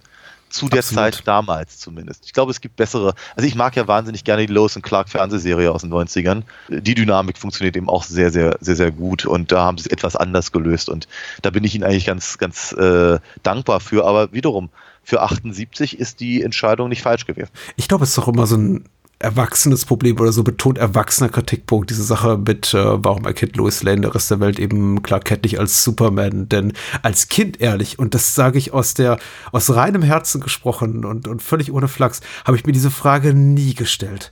Das Ja. ist so eine typischer Partypooper-Kritikpunkt für mich tatsächlich, wie äh, in unserer letzten Bonusfolge zu Amadeus, die wir aufgenommen haben, eben der Kritikpunkt an Amadeus von wegen, so war das doch gar nicht wirklich damals. Das ist ja für Leute, die einfach aus welchen Grund auch immer, was vollkommen legitim ist, einen Film oder ein Kunstwerk jeglicher Art nicht mögen und sagen, ich nehme mal den naheliegendsten Kritikpunkt, auch den langweiligsten und intellekt- und kunstfeindlichsten Kritikpunkt, den es gibt und werfe diesen dem Film vor. Das, das, das funktioniert einfach nicht. Ich glaube nicht, dass man damit Superman kaputt machen kann mit dem Kritikpunkt, aber er ist eben da und er wird immer gerne geäußert und ich finde es super lame, ehrlich gesagt. äh, Solche Leute können wir weggehen, weil du hast ja absolut recht, das ist eben auch die besondere Qualität von Christopher Reeve. Der schafft es eben, das glaubwürdig zu verkörpern, beide Typen. Und ich finde ein bisschen schade jetzt beim kritischen Wiedersehen mit dem Film und ich habe jetzt zum ersten Mal geguckt, jetzt so in Vorbereitung auf, ja, sagen wir mal, die etwas kritischere Auseinandersetzung mit dem Film. Ich finde es ein bisschen schade, dass er so wenig Zeit hat, das Ganze auszuspielen, weil der Punkt, äh, vom Punkt Superman kommt, also Clark Kent ähm, kommt in, er ist Superman. Clark Kent ist ja nur sein Alias, äh, in, in Metropolis an und er fliegt mit Lois Lane über die Dächer und es gibt eine große Liebesgeschichte, vergehen ungefähr 30 Minuten. Und von diesen 30 Minuten verbringen wir ungefähr 15 Minuten mit Otis und Lex Luthor und Mrs. Tessmacher. Oder Teschmacher. Sie wissen ja selber nicht so genau, wie sie den Namen aussprechen sollen. Und ich finde, es geht einfach alles ein bisschen hoppla die hopp. Und da hätte ich mir einfach tatsächlich gewünscht, wir hätten eine andere zweite Filmhälfte oder einen mittleren, einen zweiten von drei Akten, wenn man das eben so aufteilen möchte. Ich finde die beiden eben so bezaubernd, Margot Kidder und Christopher Reeve. Ich hätte mir gewünscht, sie haben noch mehr Zeit miteinander. Auch damals fiel mir das nie, fiel mir das nie auf als ein, ein, ein störendes Element. Heute denke ich mir, vor allem eben mit Blick auf zeitgenössische Superheldenfilme, die auch gerne mal drei Stunden oder wie der Zack Snyder Cut vom letzten Batman-Film oder Justice League-Film, Entschuldigung, irgendwie viereinhalb Stunden dauern dürfen. Ich habe mir die Frage gestellt, warum dauert das hier nicht einfach drei Stunden? Wieso nicht dem Ganzen einfach noch eine extra halbe Stunde gönnen, dem eben Lois Lane und Clark Kent als äh, rasende Reporter ein paar lustige Abenteuer erleben? Ja. Ja, die Frage ist total berechtigt, aber ich glaube eben, das wird halt in der Zeit wird das nicht möglich Absolut, gewesen sein. nein. Ich glaube, das war schon das am äußersten Maße des Erträglichen, was ein Studio sanktioniert hat, von wegen hier 140 Minuten. Das ist schon, ich glaube, das, das tat einigen bestimmt Executives da im Warner Brothers Boardroom schon, schon Ja. weh. Aber das, was da ist, ist super, ne? Vor allem diese Best Ja. of Superman-Montage, das ist auch sehr ökonomisch erzählt. Es gibt einen Helikopterabsturz oder beinahe Absturz. Räuber werden festgenommen, Räuber werden auf der auf dem Boot auf der Flucht geschnappt. Äh, Superman rettet ein Flugzeug. Im Grunde auf drei Minuten das kondensiert, was Superman alles toll kann. Und damit Ja. bleiben keine Fragen offen. Also Total. Und es ist, und es ist eben auch so, sogar, noch, sogar noch mehr als das, habe ich so das Gefühl. Es ist eben auch ehrlicherweise alles, was ich von Superman sehen will. Hm? Superman als Charakter, als Figur, als Comicfigur, war für mich nie so super interessant. okay. Also sagen wir mal so, ich habe auch ein paar Superman-Hefte damals noch in, von E. Harper durchaus in meiner Kindheit gelesen, weil es war so schwer, an andere Sachen ranzukommen. In Berlin war es halt nun mal so, obwohl viele Verlage eben ja auch in Berlin saßen, wie Condor zum Beispiel, waren aber, war aber der, der Vertrieb saumäßig schlecht in äh, ausgehenden 70ern, 80ern. Das heißt also, du konntest froh sein, wenn du überhaupt zwei aufeinanderfolgende Ausgaben ein und desselben Heftes am selben Kiosk gekriegt hast. Weil es kann eben auch sein, dass die einfach keine, keine weitere Ausgabe bekommen haben und du hast den Cliffhanger nie aufgelöst gelesen. Hm. Äh, oder äh, weiß ich, ich habe ganz, ganz viel so äh, äh, von, von Cousins und meinem Bruder irgendwie abgestoßene Hefte quasi dann, dann, dann zum sechsten, siebten Mal gelesen äh, und, und so. Und da waren dann eben andere Figuren dabei, die fand ich halt damals schon interessanter, ob das jetzt eben Batman war, so wie er damals eben geschrieben wurde, oder ich glaube also mein, meine persönlichen großen Helden jener Tage waren eigentlich eher der rote Blitz und die grüne Leuchter Hm. oder Flash und Green Lantern, wie sie heute heißen. Das waren Figuren, die fand ich halt irgendwie cooler, die waren bunter, die waren, die hatten faszinierende Superkräfte und all das. Und Batman fand ich gar nicht so interessant und Superman eben auch nicht, außer dass mir auch damals schon bewusst war, was er für einen unglaublichen Status als Figur genießt. Alleine deswegen, weil die meisten dieser Hefte, die ich gerade aufgezählt hatte, ähm, verlegt wurden, damals mit Superman präsentiert, der rote Blitz. Ob da Superman drin war oder nicht, ist scheißegal. Aber Hauptsache stand Superman Ja, ja. äh, stand, stand eben unten drauf. Oder Wonder Girl, was heute ja Wonder Woman Auch ist. Wonder Girl ist das süß. Wonder Girl, ja. Jedenfalls war eben Superman eine ganz wichtige Figur, die mir persönlich aber nie so wichtig war. süß. Hm. Und dennoch äh, hatte ich aber auch eine ganz genaue Vorstellung davon, wie eben Superman-Geschichten sein sollten. Und was für Pläne Lex Luthor hat. Und das war halt Ja. damals so die Phase, da hat Lex Luthor eben gerne irgendwelche großen Ekto, äh, Exo-Anzüge natürlich angehabt und versucht eben Superman eben mit Rohrkraft zu besiegen oder mit Kryptonit in, in der Rüstung oder sonst irgendwelche Mhm. Scherze dieser Art. Und jetzt sehe ich halt Gene Hackman mit Haaren. Und dann, aber das ist doch nicht Lex Luthor. Ich habe, ich glaube, diesmal zum aller, aller, aller, aller, aller, allerersten Mal entdeckt, obwohl wir einen großen Witz draus machen mit, Mhm. mit, äh, mit Otis, dass er da mehrere Haarteile rumzuliegen hat. Ja. Das ist mir nie aufgefallen vorher. Ich weiß nicht warum. Habe ich irgendwie völlig, ist mir, ist, mir ist bewusst gewesen, dass er am Ende seine Perücke abnimmt Hm. und er eben tatsächlich für ein paar Sekunden mit Glatze zu sehen ist. Aber ähm, wir, dass, dass sie halt von vornherein das halt im Prinzip so als, als Ausdruck seiner Eitelkeit im Prinzip äh, etablieren, Ja. war, war mir gar nicht bewusst, aber ich dachte halt immer, Gene Hackman? Gene Hackman ist Gene Hackman. Aber ist bestimmt nicht Lex- Luthor. Ja, die dann halt produktionstechnische Wahrheit ist doch auch, dass Gene Hackman einfach nicht mit Glatze spielen wollte, oder? Natürlich. Und dann habe ich eben auch nicht ver verstanden, was, was sollte es eben mit Otis und Miss Tashmaker und, und, und all diese ganzen Sachen. Ich meine, heute finde ich das drollig und putzig, aber heute mag ich ja auch die, die äh, äh, schon wieder erwähnte äh, 66er Batman-Serie, die ich ja Mhm. auch als Mhm. in meiner, in meiner, in meiner Mhm. Comic, großen Comic-Phase als echten Affront wahrgenommen habe. Ne? Und so ändert Ja. sich sowas. Und da war Superman in dem Kontext eben noch des Bewusstseins über die Batman-Fernsehserie, die eben gerade mal zehn Jahre zurücklag, war eben so, dass sie Superman schon Ausrufezeichen. Das sollten wir ab der, der Vollständigkeit halber auch noch erwähnen, für Menschen, die es vielleicht vergessen haben oder denen es nie was bewusst war. Das, war das war ungewöhnlich. Also sowas ohne Camp darbieten zu können auf einer Kinoleinwand war, das war was Besonderes. Mhm. Naja, aber der Camp wird ja nachgereicht eben durch, durch, durch äh, Luther und, und, und, und, und Otis. Ja, das, die, diese Zugeständnisse an einen gemutmaßten zeitgenössischen Geschmack des äh, wiederum gemutma gemutmaßten Kinopublikums, das bestimmt sehr, sehr viele Marketingstrategen und Publikumsforscher äh, vorher eruiert haben, das gefällt mir bis zum heutigen Zeitpunkt auch noch nicht an Superman. Ich meine, so funktioniert eben Big Budget Tentpole Kino bis heute. Kein Film kostet 100, 200, 300 Millionen Dollar und geht einfach mal so auf gut gut Glück in die Kinos raus. So mal gucken, ob sich das Leute angucken wollen. Nee, ich glaube, bei Superman wurde schon genau vorher geguckt, was möchten die Leute und was eben nicht. Und ich habe das Gefühl, man war eben, und deswegen gefällt mir die erste Stunde auch sehr gut, weil sie mir sehr mutig erscheint, sehr, sehr, sehr, sehr kompromissbefreit. Einfach auch das so richtig ernst zu nehmen. Wir nehmen das richtig ernst. Superman war ja auch damals wie heute ein vollkommen, vollkommen unzeitgemäßer Heldentypus. Wie eben Doc Savage auch. Das ist ein, ein, hm. ein Mann, ein Superwesen ohne Fehl und Tadel, der das reine Gute verkörpert.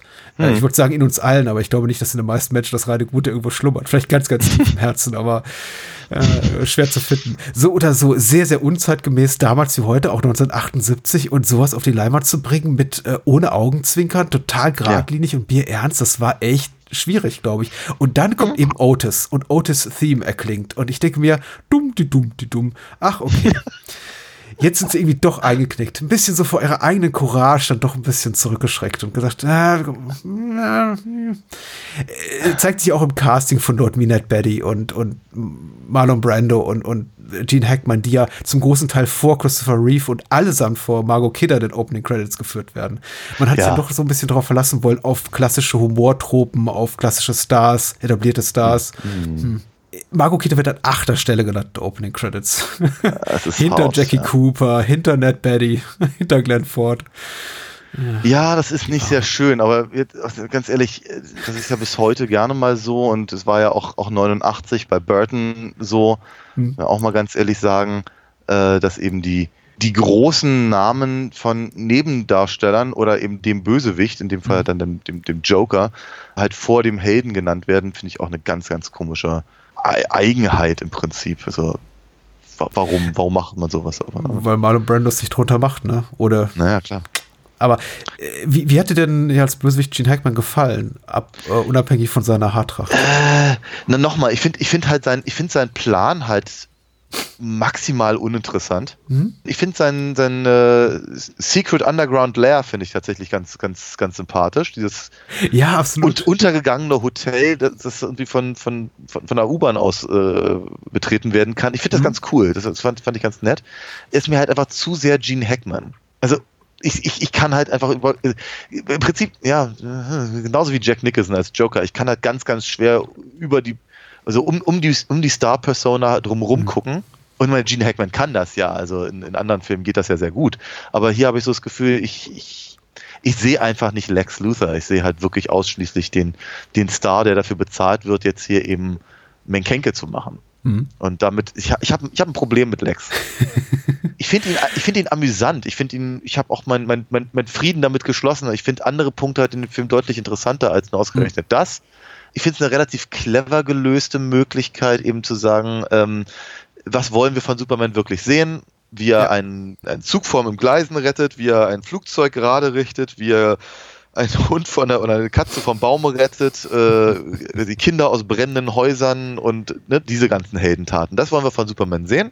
Das ist auch im Budget gerade noch so drin. Und wenn wir jetzt eben den, den, den super Schurkenplan äh, dahingehend machen, dass halt Superman jetzt sehr, sehr schnell fliegen muss, um eine Rakete aufzuhalten, um sie dann in, in, ins All zu werfen, dann passt das halt ganz gut ins Konzept und da muss ich ihm zu, das, äh, muss ich ihm zustimmen. Das, das ne, wenn, wenn es das ist, was wir sehen wollen und kein, kein Geld dafür haben, jetzt irgendwie, weiß nicht, Brainiac oder sowas reinzunehmen oder andere äh, Parasite oder andere Figuren irgendwie aus, aus dem Superman-Universum, äh, Darkseid oder so, dann, äh, dann, dann ist das eine gute Idee. Dann kann man das mal machen. Finde ich, finde ich in Ordnung und wird, ich möchte ja auch das von Superman sehen. Ich möchte sehen, wie er eben faster than a speeding bullet mhm. äh, halt hinter der Rakete her jagt. Ich finde das super. Ganz toll. Und dann, dann, passt das. Aber wir, trotzdem kann ich Lex Luthor oder kann ich Gene Hackman als Lex Luthor nur sehr, sehr bedingt ernst nehmen. Ja, ja. Fällt mir auch schwer, das zu sagen, aber ich mag äh, Gene Hackman in dieser Rolle nicht besonders und ich muss äh, ergänzend sagen, Gene Hackman ist tatsächlich einer meiner absoluten Lieblingsschauspieler und äh, müsste ich meine drei, vier Lieblingsfilme nennen aus den 70ern. Ich glaube, in zwei davon würde er die Hauptrolle spielen.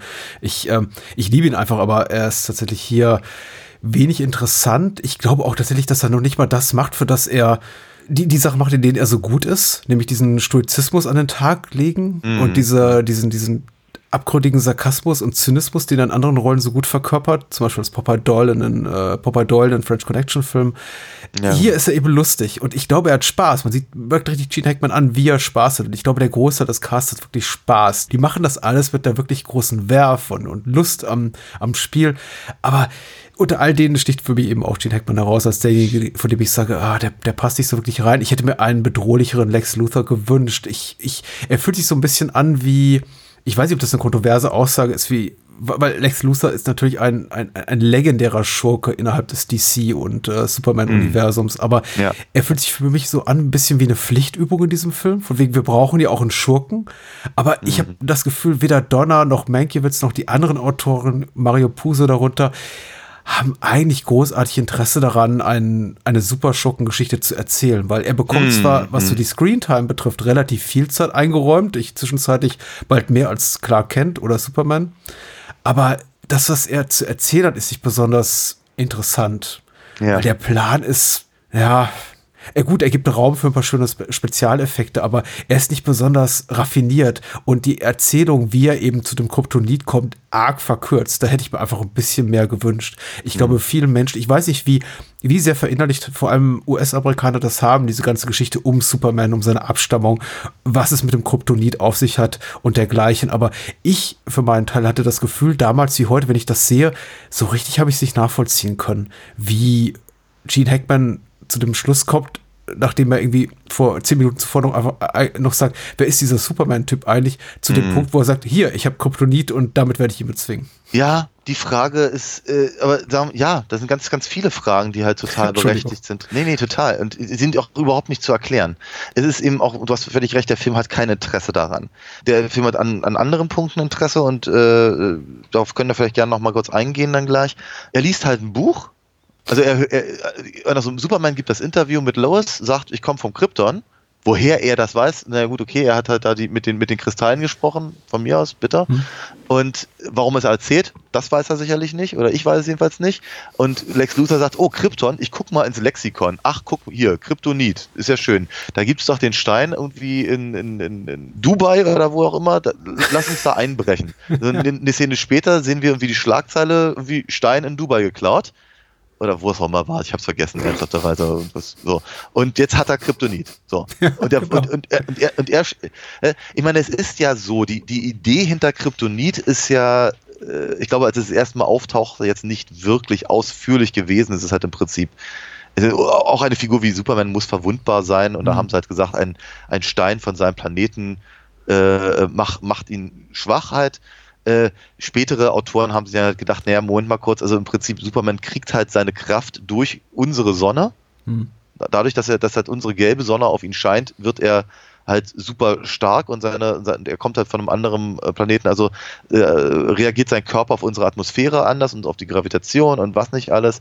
Äh, unter der roten Sonne vom Krypton würde er halt ehrlicherweise ganz normal sein, so wie alle anderen auch. Also die, die Kryptonier fliegen eben auch nicht durch die Gegend, sondern bewegen sich halt ganz normal, seien sie auf der Erde. Äh, dass im Prinzip so ein Stein vom Krypton, der da abgesprengt wurde, als der Planet explodiert ist, hebt halt im Prinzip diese Eigenschaft der gelben Sonne auf. Ja. Ganz, ganz grob zumindest zusammengefasst. Ich glaube, es gibt ja auch noch, es gibt ja grünes Kryptonit und goldenes Kryptonit und rotes Kryptonit und haben ja alle unterschiedliche Eigenschaften. Mhm. Genau. Aber warum macht das dieser Film nicht? Weil an anderer Stelle macht er das ja. An anderer Stelle bemüht er eben Marlon Brandos Voice-Over in der Festung der Einsamkeit, in der eben so Sachen von sich gibt wie hier, ich habe mich auf die Erde geschickt aus dem und dem Grund, weil ja. eben die, die, die, die, die Menschen die Fähigkeit zum Guten in sich tragen. Wieso da nicht einfach ein erklärender, expositorischer Satz dazu? weil sie, ja, weil du schon ganz richtig gesagt hast, sie haben halt kein, kein, kein wirkliches Interesse daran und äh, Stattdessen steht es im Brockhaus. Ja, Schönen genau. Dank auch, ja. Ja, ja, ja ja, so, so, so, so ist das dann da halt und dann mhm. bleibt das eben auch so. Der Film hat zu dem Zeitpunkt kein Interesse mehr daran. Klar. Ja, das ist, das ist der ganze, ganze Punkt. Aber es ist, es ist schade, weil äh, die ganze Szene mit dem, mit dem äh, Kryptonit und, und äh, Mrs. Teschmacker, die ihm, die ihm die Kette vom Hals äh, mhm. nimmt und so, das ist ja alles nett. Ne? Das ist, ist ja durchaus auch spannend und ich habe sowieso, sowieso das Gefühl, dass der Film auf der einen Seite halt sehr viel erklärt, auf der anderen Seite aber auch sehr viel Grundverständnis der Superman-Figur voraussetzt. Ne? das, das, äh, er spielt schon sehr damit, dass das Publikum sagt, ach ja, jetzt kommt das Kryptonit. Ja. Da ist der Film sich eben auch nicht ganz einig. Genauso wie er sich nicht einig ist, eben alleine was die, die reine Zeitabfolge angeht. Ja, dass Mhm. eben äh, auf, auf, auf der einen Seite sagt irgendwie äh, Jor-El, dass er schon seit tausend Jahren tot ist, wenn, wenn er das halt hier hört. Andererseits kann er, kann er aber in, in kristalliner Form, während das Baby Kal-El halt durch, äh, durchs All auf die Erde zufliegt, ihm was erzählen über Einsteins äh, Relativitätstheorie und Ja. sowas. Und ich denke, na, aber das, das haut doch auch jetzt nicht hin. aber auch, wird auch, auch, auch daran hat der Film kein Interesse. Und Du Nitpicker, du. nee, es ist halt einfach. Äh, ich, ich, Tausend könnte mir fast- schmausend, ja. ich, ich könnte mir fast vorstellen, dass da eben aber auch so eine Sachen herkommen, wie eben, naja, offenkundig hatte Marlon Brando keinen Bock und hat halt irgendwas erzählt vom Pferd oder eben von Einstein oder so. Lass mich das so machen mit den Dialogen hier. Also dieses Drehbuch, furchtbar, furchtbar.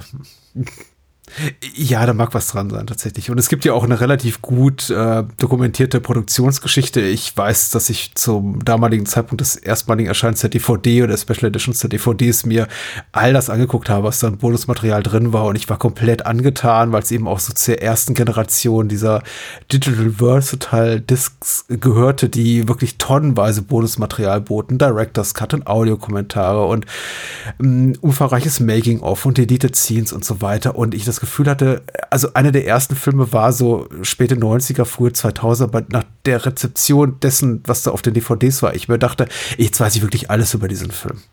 Du hattest da wirklich nur auch Videoaufnahmen von Richard Donners Büro, wo dieses Banner hing, damit Verisimilitude, was eben so quasi die Botschaft war, die Effects-Leute, die gesagt haben, ich, äh, vor- an die Richard Donner gesagt hat, ich will wirklich, dass ihr die Leute glauben, macht, ein Mann könne fliegen. Und äh, heute wirkt das alles so ein bisschen wenig glaubwürdig, aber für die damalige Zeit wohl wirklich einigermaßen überzeugend oder sehr überzeugend. Wobei das eben interessant ist, gerade dieser Faktor, der Richard Donner so wichtig war, die Effekte, etwas war, was ich mir zumindest angelesen habe im, im Nachhinein, auch damals schon kritisiert wurde, als, naja, so richtig toll sieht das dann doch nicht aus. Trotzdem wirkt der Film an keiner Stelle, obwohl die Effekte, glaube ich, damals wie heute nicht besonders überzeugend sind, ungleich zu Doc Savage jemals billig.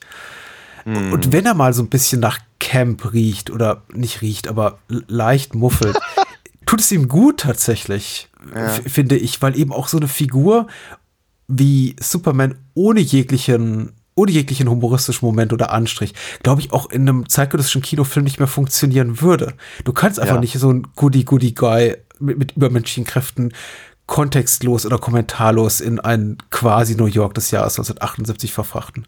Aber übrigens quasi New York. Wieso steht die Metropolis die Freiheitsstatue? War, das- war das immer schon so?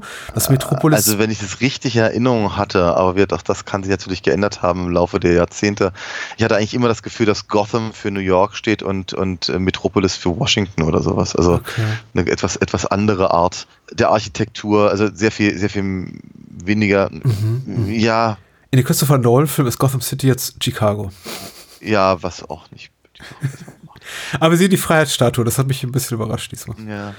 Ich weiß es nicht, keine Ahnung. Aber dieses ganze Art Deko-Ding äh, und so, das, das funktioniert, glaube ich, schon ganz gut. Also Ja, auch, klar. auch so, so äh, wie, wie man sich halt Metropolis vorzustellen hat und so. Das ist schon, ist schon cool. Ich habe ganz, ganz, ganz, ganz, ganz viel Liebe für Christopher Reeve Mhm. als Superman. Und ich glaube, ich mochte Margot Kidder als Lois Lane nicht, nicht so sehr.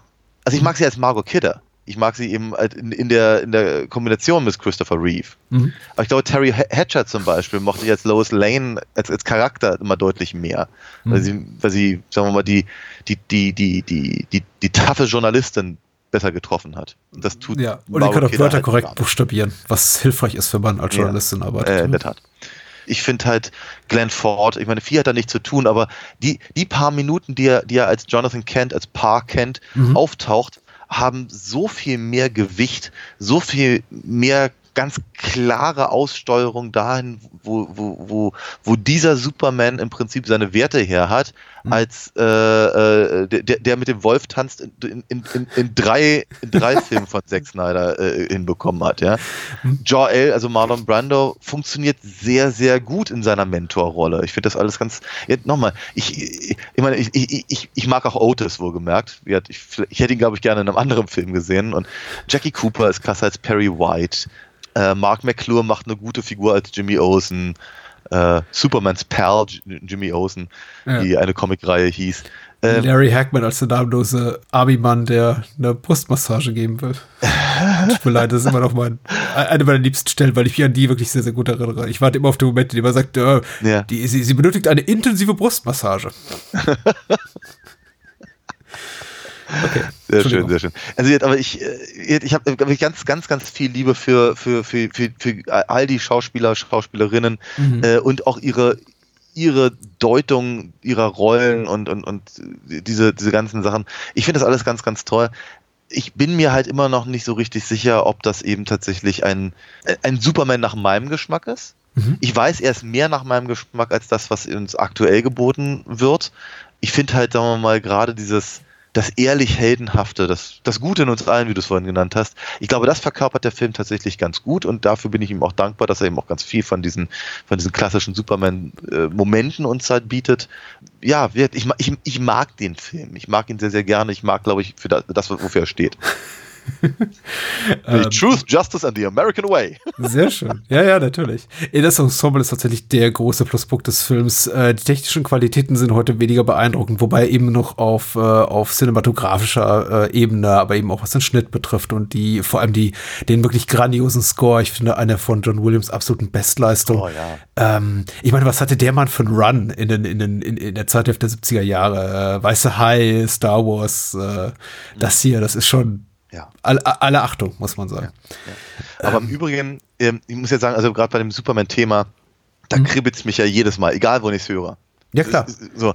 Und wie gut dieses, dieses Theme halt auch heute noch funktioniert, zeigt eben zum Beispiel die Tatsache, dass sie das eben äh, in Smallville gemacht haben, der, mhm. der, der, der, der, der, der Teenie-Fernsehserie quasi. Wenn er dann halt am Ende tatsächlich mal irgendwann das Superman-Kostüm halb anhaben darf und, und quasi losfliegt und du hörst halt das alte Thema, ja, wie gesagt, da kriegt man echt Gänsehaut. Das ist ganz, ganz, ganz, ganz faszinierend. Äh, übrigens auch sowieso eine Serie, die sich halt ganz sehr, sehr stark eben auf, auf ihre Wurzeln bezieht und sehr viel Schauspieler aus den, aus den äh, Donner- und Lester-Filmen halt äh, wiedergeholt hat in äh, äh, Cameo-Rollen. Also Terence Stamp zum Beispiel, General Zord darf da ah, ja. in der Serie mhm. Jor-El äh, Jor sprechen. Mhm, man sieht ihn, mhm. glaube ich, nicht, aber, aber Terence Stamp ist halt die Stimme von Joel, was natürlich ziemlich cool ist. Äh, Christopher Reeve hat da einen seiner letzten Auftritte gehabt, im Rollstuhl sitzend. Ähm, und äh, ganz, ganz viele Figuren, die halt dann, Schauspieler und Schauspielerinnen, die da auftauchen. Ich habe ich hab die Serie nie so ausführlich gesehen. Ähm, war nicht ganz so meine, mein, mein Bier, aber ich, ich, fand den, ich fand den Ansatz, glaube ich, gut, gut und gelungen und sehr zeitgemäß. Was ich ja gerne gesehen hatte, war, war Superboy. Eine mhm. Serie, die dann, glaube ich, in, so in den 80ern lief. Interessanterweise gab es da eine Folge, in der ein, ein, äh, ein, ein alter Superman aus, der, aus einer Parallelwelt äh, gespielt wurde von Ron Eli. Ah, ah. Was ziemlich cool okay. ist, weil er, äh, ja, ich meine, er hatte eben auch so eine Superman-Fresse, ehrlicherweise. Von daher äh, hätte auch gut gepasst. Ja, er sieht aus wie ein Chad, sieht er aus. ich finde, ich find, er sieht aus wie Big Jim, wenn du dich an die Puppen noch erinnern kannst. Absolut, ja, ja, natürlich. Von daher, ja, die muss ich auch decken, als Peter Grace da. Es gibt so eine bestimmte Art von, von männlichem Gesicht, sehr kantig. Genau. Einfach so ein richtiger, richtiger schöner Bauklotz. Ja, ja. Genau, aber ähm, ja, wie gesagt, also ich, ich, äh, ich, ich, ich mag Superman the Movie sehr, sehr, sehr gerne. Ich bin mir relativ sicher, dass, ich, dass er nicht mein Lieblingsfilm aus der Reihe ist, wohlgemerkt. Ja, wir werden, glaube ich, noch zum Lieblingsfilm kommen. Ähm, ich muss noch, äh, es gibt viele Kritikpunkte an Superman. Ich glaube, vielen Menschen stößt auch die äh, Szene über den Dächern von Metropolis mit äh, dem Can You Read My Mind Voice-Over und der süßliche Melodie dazu äh, ja, äh, übel auf. Mich weniger, aber der richtige, glaube ich, große Elefant im Raum ist das, das Ende. Mhm. Meine Meinung zum Ende ist, es dürfte eigentlich, eigentlich nicht funktionieren. Es ist aber so spektakulär und irgendwie so mit diesem unbedingten Willen, dass es funktionieren muss, inszeniert. Also dieser ja. Unausweichlichkeit, dass es mich fast überzeugt, hm. dass es Sinn ergibt, obwohl es natürlich überhaupt keinen Sinn ergibt. Ja. Aber es, so wie es eben Richard Donner auf die Leinwand zaubert und eben gepaart mit tollen Spezialeffekten und dem großartigen Score von John Williams und so weiter und so fort und dem Zehen zusammenbeißen von Christopher Reeve und dem äh, Dahinsiechen von Margot Kidder, ja. ist das alles cool. Also doch, ich, ich kann es akzeptieren, möchte ich mal sagen. Wie geht's dir mit dem Ende? Äh, ja, ich tat mich auch damit schwer, weil irgendwie, sag mal, wenn wir über den, den, den Das ist ein Cop-Out, also. Ja, natürlich, wenn wir über den Richard Lester zweiten Film reden, äh, gibt es ja auch noch das eine oder andere Wort sozusagen, weil mir war nicht bewusst, dass Superman das kann. Ja. Also ich finde ich finde tatsächlich ganz cool, dass sie eben diese, diese, äh, diese Frage, wie schnell kann er eigentlich laufen, dass sie das im Prinzip quasi von der, von der, äh, von äh, seiner Kindheit, wo er gegen diesen, diesen Zug antritt mhm. quasi mhm. und dann eben Park kennt, nicht retten kann, äh, über eben das Interview mit, ähm, mit Lois Lane, bis hin halt zum Ende, wenn er versucht, diese Rakete aufzuhalten, so, so auf relativ subtile Art und Weise aber mitziehen. Das finde ich ganz gut. Mhm. Dass sie aber dann sagen, so jetzt zeigt er euch wirklich, wie schnell er fliegen kann, nämlich so schnell, dass er die, dass er die, dass er die Erde umdreht quasi und damit die Zeit umdreht. Das finde ich schwierig. Das finde ich tatsächlich, also ich finde ich finde das halt rein, rein von den, von den Kräften von Superman aus sehr, sehr schwer. Und ich habe so das Gefühl, Nein, also so, so, so würde, so, so funktioniert Zeit nicht. selbst, Ach so, wenn, ja. selbst, selbst wenn Superman das kann, selbst wenn er die Erde umdrehen kann, würde das mit der Zeit so nicht funktionieren. Ja. Und da denke ich mir, ist das halt nicht nur ein Cop-Out, sondern es ist. Und sie zitieren sogar noch am Anfang Einstein herbei. Also ja, ja, eben. Es ist noch schlimmer. Ist eine ganz, sie spucken sich eine eigene Suppe. Eigentlich ist es eine ganz, ganz schlechte Idee, was sie da hatten. Ja. äh, aber ich muss natürlich trotzdem sagen, es sieht aber relativ gut aus. Tatsächlich, ja. ja. Mhm. Den, den Effekt, die Tricktechnik finde ich nicht völlig verkehrt. Und ich habe auch damit so ein bisschen meinen Frieden geschlossen. Ich glaube, ich habe ein bisschen größeres Problem dann im Donnercut vom zweiten damit. Mm. Darüber wird ja auch Teaser, noch Teaser. Sein. Ja, absolut. Äh, ich glaube tatsächlich auch, die, ähm, ohne das Gespräch jetzt hier die Qualität unseres Gesprächs schmälern zu wollen, wobei man sagen muss, wir sind beide etwas äh, kränkelt und müde äh, und dafür ja. haben wir uns ganz gut geschlagen. Ich glaube, die wahren Highlights kommen noch. in der Superman-Reihe. Für uns zumindest. Ja. Wobei dieser natürlich auch eines ist, zumindest was so die Production Values betrifft. Der Film sieht schon wirklich toll aus. Ganz kritisch würde ich aber sagen, gerade wenn ich mal so das ähm, Budget hochskaliere auf ein zeitgenössisches Maß und dann eben das vergleiche mit ähm, aktuellen Superheldenfilmen und Tentpole Pictures, ich frage mich doch hier und da, wo das ganze Geld geblieben ist. Vermutlich auch zum großen Teil in wirklich hohen, hohe Gagen für, hohen Gagen für Leute eben wie Gene Hackman und äh, ja, ja. Marlon Brando Glenn Ford, Jackie Cooper werden auch nicht günstig gewesen sein. Weil die große Materialschlacht, äh, als die ich äh, Superman in Erinnerung hatte, war es jetzt beim Wiedersehen nicht. Er ist spektakulär, nee. gerade so in der letzten halben Stunde, aber bis dahin, oh. na gut. Na gut. Sagen wir mal sowas wie, wie, wie die Entstehung der, der, der Festung der Einsamkeit und sowas. Das ist schon ganz, ja, das sieht schon ganz gut aus. Ne? Das ist, äh, es, und ich finde tatsächlich die Aussage, you, can, uh, you, you will believe a man can fly, finde ich halt tatsächlich gar nicht so verkehrt, weil der Film schafft das ja wirklich. Nicht, weil die Tricktechnik so toll ist, sondern weil, weil der Film mich so, mich so so an die Hand nimmt und sagt, guck mal, das, ich, ich, ich erzähle dir jetzt eine Geschichte von Superman, der kann übrigens fliegen. Mhm. Und der ist eigentlich klar kennt und der ist halt ein hochsympathischer Typ von einem, von einem tollen Schauspieler und, äh, gespielt und all das. Und jetzt gebe ich dir eine Szenerie, in der das alles Sinn ergibt. Nicht so sehr, weil eben die Tricktechnik so toll ist. Aber der Film nimmt mich so mit, dass ich denke, ja, ich, ich glaube Ihnen das. Ich glaube, dass, dass, dass, dass, dass, dass Superman fliegt. Absolut, das ist eine Menge wert und das meinte ich, glaube ich, auch damit mit diesem unbedingten Willen, es funktionieren zu lassen. Nur einfach dadurch, ja. dass man eben so überzeugt ist von der eigenen Sache. Ich glaube, Richard Donner und sein ganzes Team, die wollten das einfach beweisen. Nicht nur ihren Oberen da bei Warner Brothers, sondern der ganzen Welt, dass sie so einen Film stemmen können. Und dadurch ist er eben einfach so, so überzeugend. Auch wenn man eben, wenn man analytisch, kritisch ein bisschen darauf blickt, hier und da feststellt, ah, da knarzt es im Gebälk. Aber äh, ich glaube, wo auch, auch dieses Geknarze kommt, das können wir im Gespräch zu Superman 2 vertiefen, denn da gab es ja einigen Unbill auch hinter den Kulissen und äh, äh, darüber wird zu reden sein. Das hat ja auch auf das äh, Ende von Superman The Movie, dem allerersten, abgefärbt. Ja. Wollen wir, wollen wir das an der Stelle vielleicht schon mal kurz sagen? Ich meine, wir, gerne es ist ja so, die Version, die wir gesehen haben, also die Kinofassung und auch die, die, diese achtminütige längere Fassung von, 2000, 2001, ich bin mir echt nicht Mhm, ganz sicher. mhm. Wo, wird ja noch getoppt von einer 45 Minuten längeren Fassung, nur die Richard Donner selber so nicht mag. Ähm, und er wurde ja eben tatsächlich eingeladen, dann dann doch auch mal irgendwie die Version von vom zweiten fertigzustellen, wie er sich die ursprünglich mal vorgestellt hat. Wie weit er tatsächlich an dieser langen Fassung Extended Edition Director's Cut Version beteiligt war, die wir haben, ist nicht ist mir zumindest nicht bewusst und ich habe es auch nicht rausfinden können. Ähm, der Punkt ist natürlich nur der, dass der Film eigentlich ursprünglich anders hätte enden sollen. Dass nämlich eigentlich die, äh, also in, in, in einem Skript, in einer Skriptfassung gibt es nur eine Rakete. Hm. Diese ganze Hackensack-Geschichte und Teschmakers Mutter und so war da gar nicht drin. Ähm, da hätte er einfach die Rakete in, äh, praktisch aufgehalten, die eben Kalifornien Ja. absprengt, quasi. So, es praktisch dieser ganze, dieser ganze Kalifornien wird abgesprengt Teil hä- hätte so nicht stattgefunden. Und äh, Superman hätte einfach die Rakete ins Weltall geschleudert und hätte damit praktisch, also und Lois wäre auch nicht gestorben. Es hä- hätte keinen Grund gegeben, die Zeit zurückzudrehen.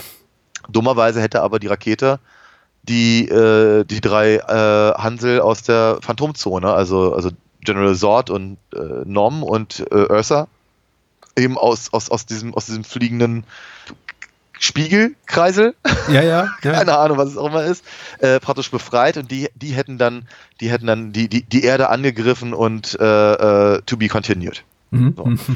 Da, da sie aber eben schon die Szene für das Ende vom zweiten Film fertig gemacht haben, nämlich in der Superman die Zeit zurückdreht, indem er die Erde äh, in die falsche Richtung äh, äh, wirbelt, haben sie gesagt, na dann, wenn wir schon nicht wissen, ob der Film überhaupt ein Erfolg wird und wir jemals unser Geld wiedersehen, dann nehmen wir doch die fertig gedrehte Special Effects Szene und packen sie ans Ende vom ersten Film. Dann ist, sind wir schon mal sicher.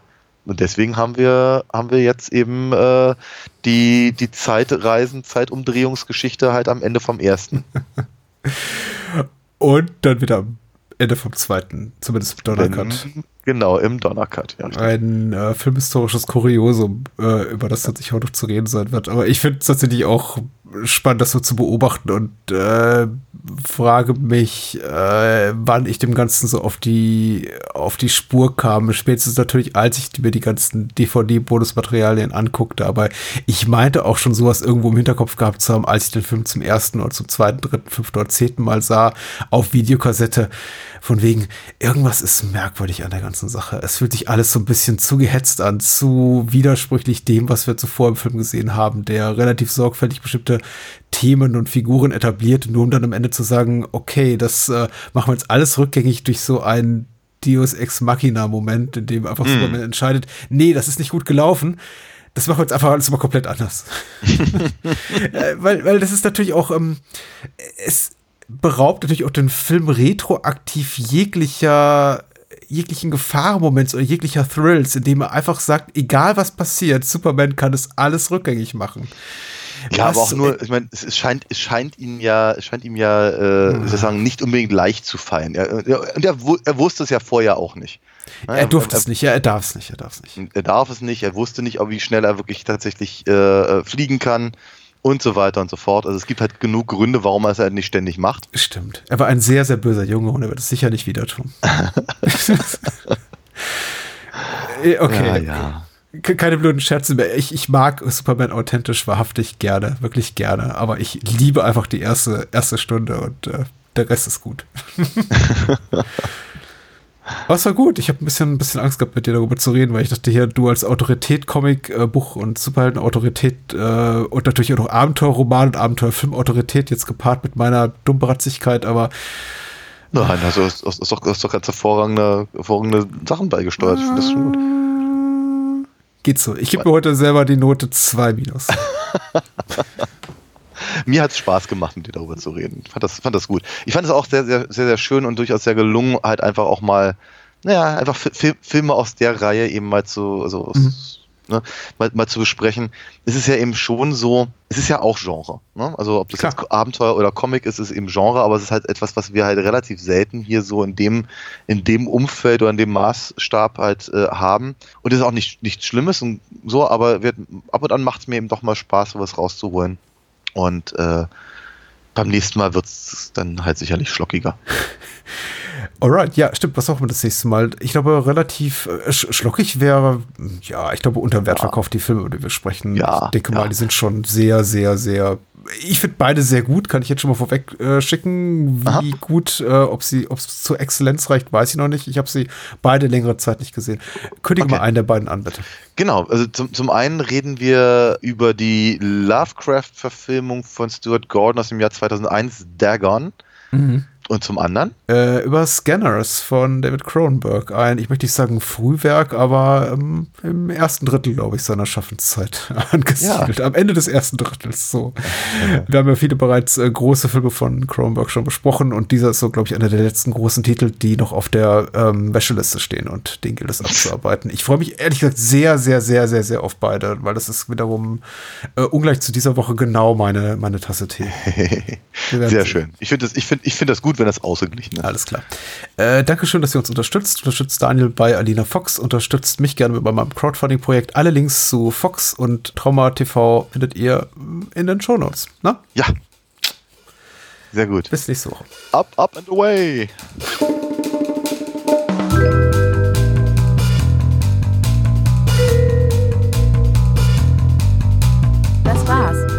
Mehr Bahnhofskino und die Bahnhofskino Extended Edition gibt es bei iTunes, Spotify und überall, wo es gute Podcasts gibt. Kennt ihr bereits Daniels Comics? Auf alinafox.de erfahrt ihr alles rund um seine legendäre Meisterdiebin und ihre Abenteuer. Und denkt bitte daran, eure Unterstützung durch eine Patreon-Patenschaft oder PayPal-Spende sichert diesem Podcast das Überleben. Unter bahnhofskino.com findet ihr alle Möglichkeiten, uns unter die Arme zu greifen. Vielen Dank fürs Zuhören und adios.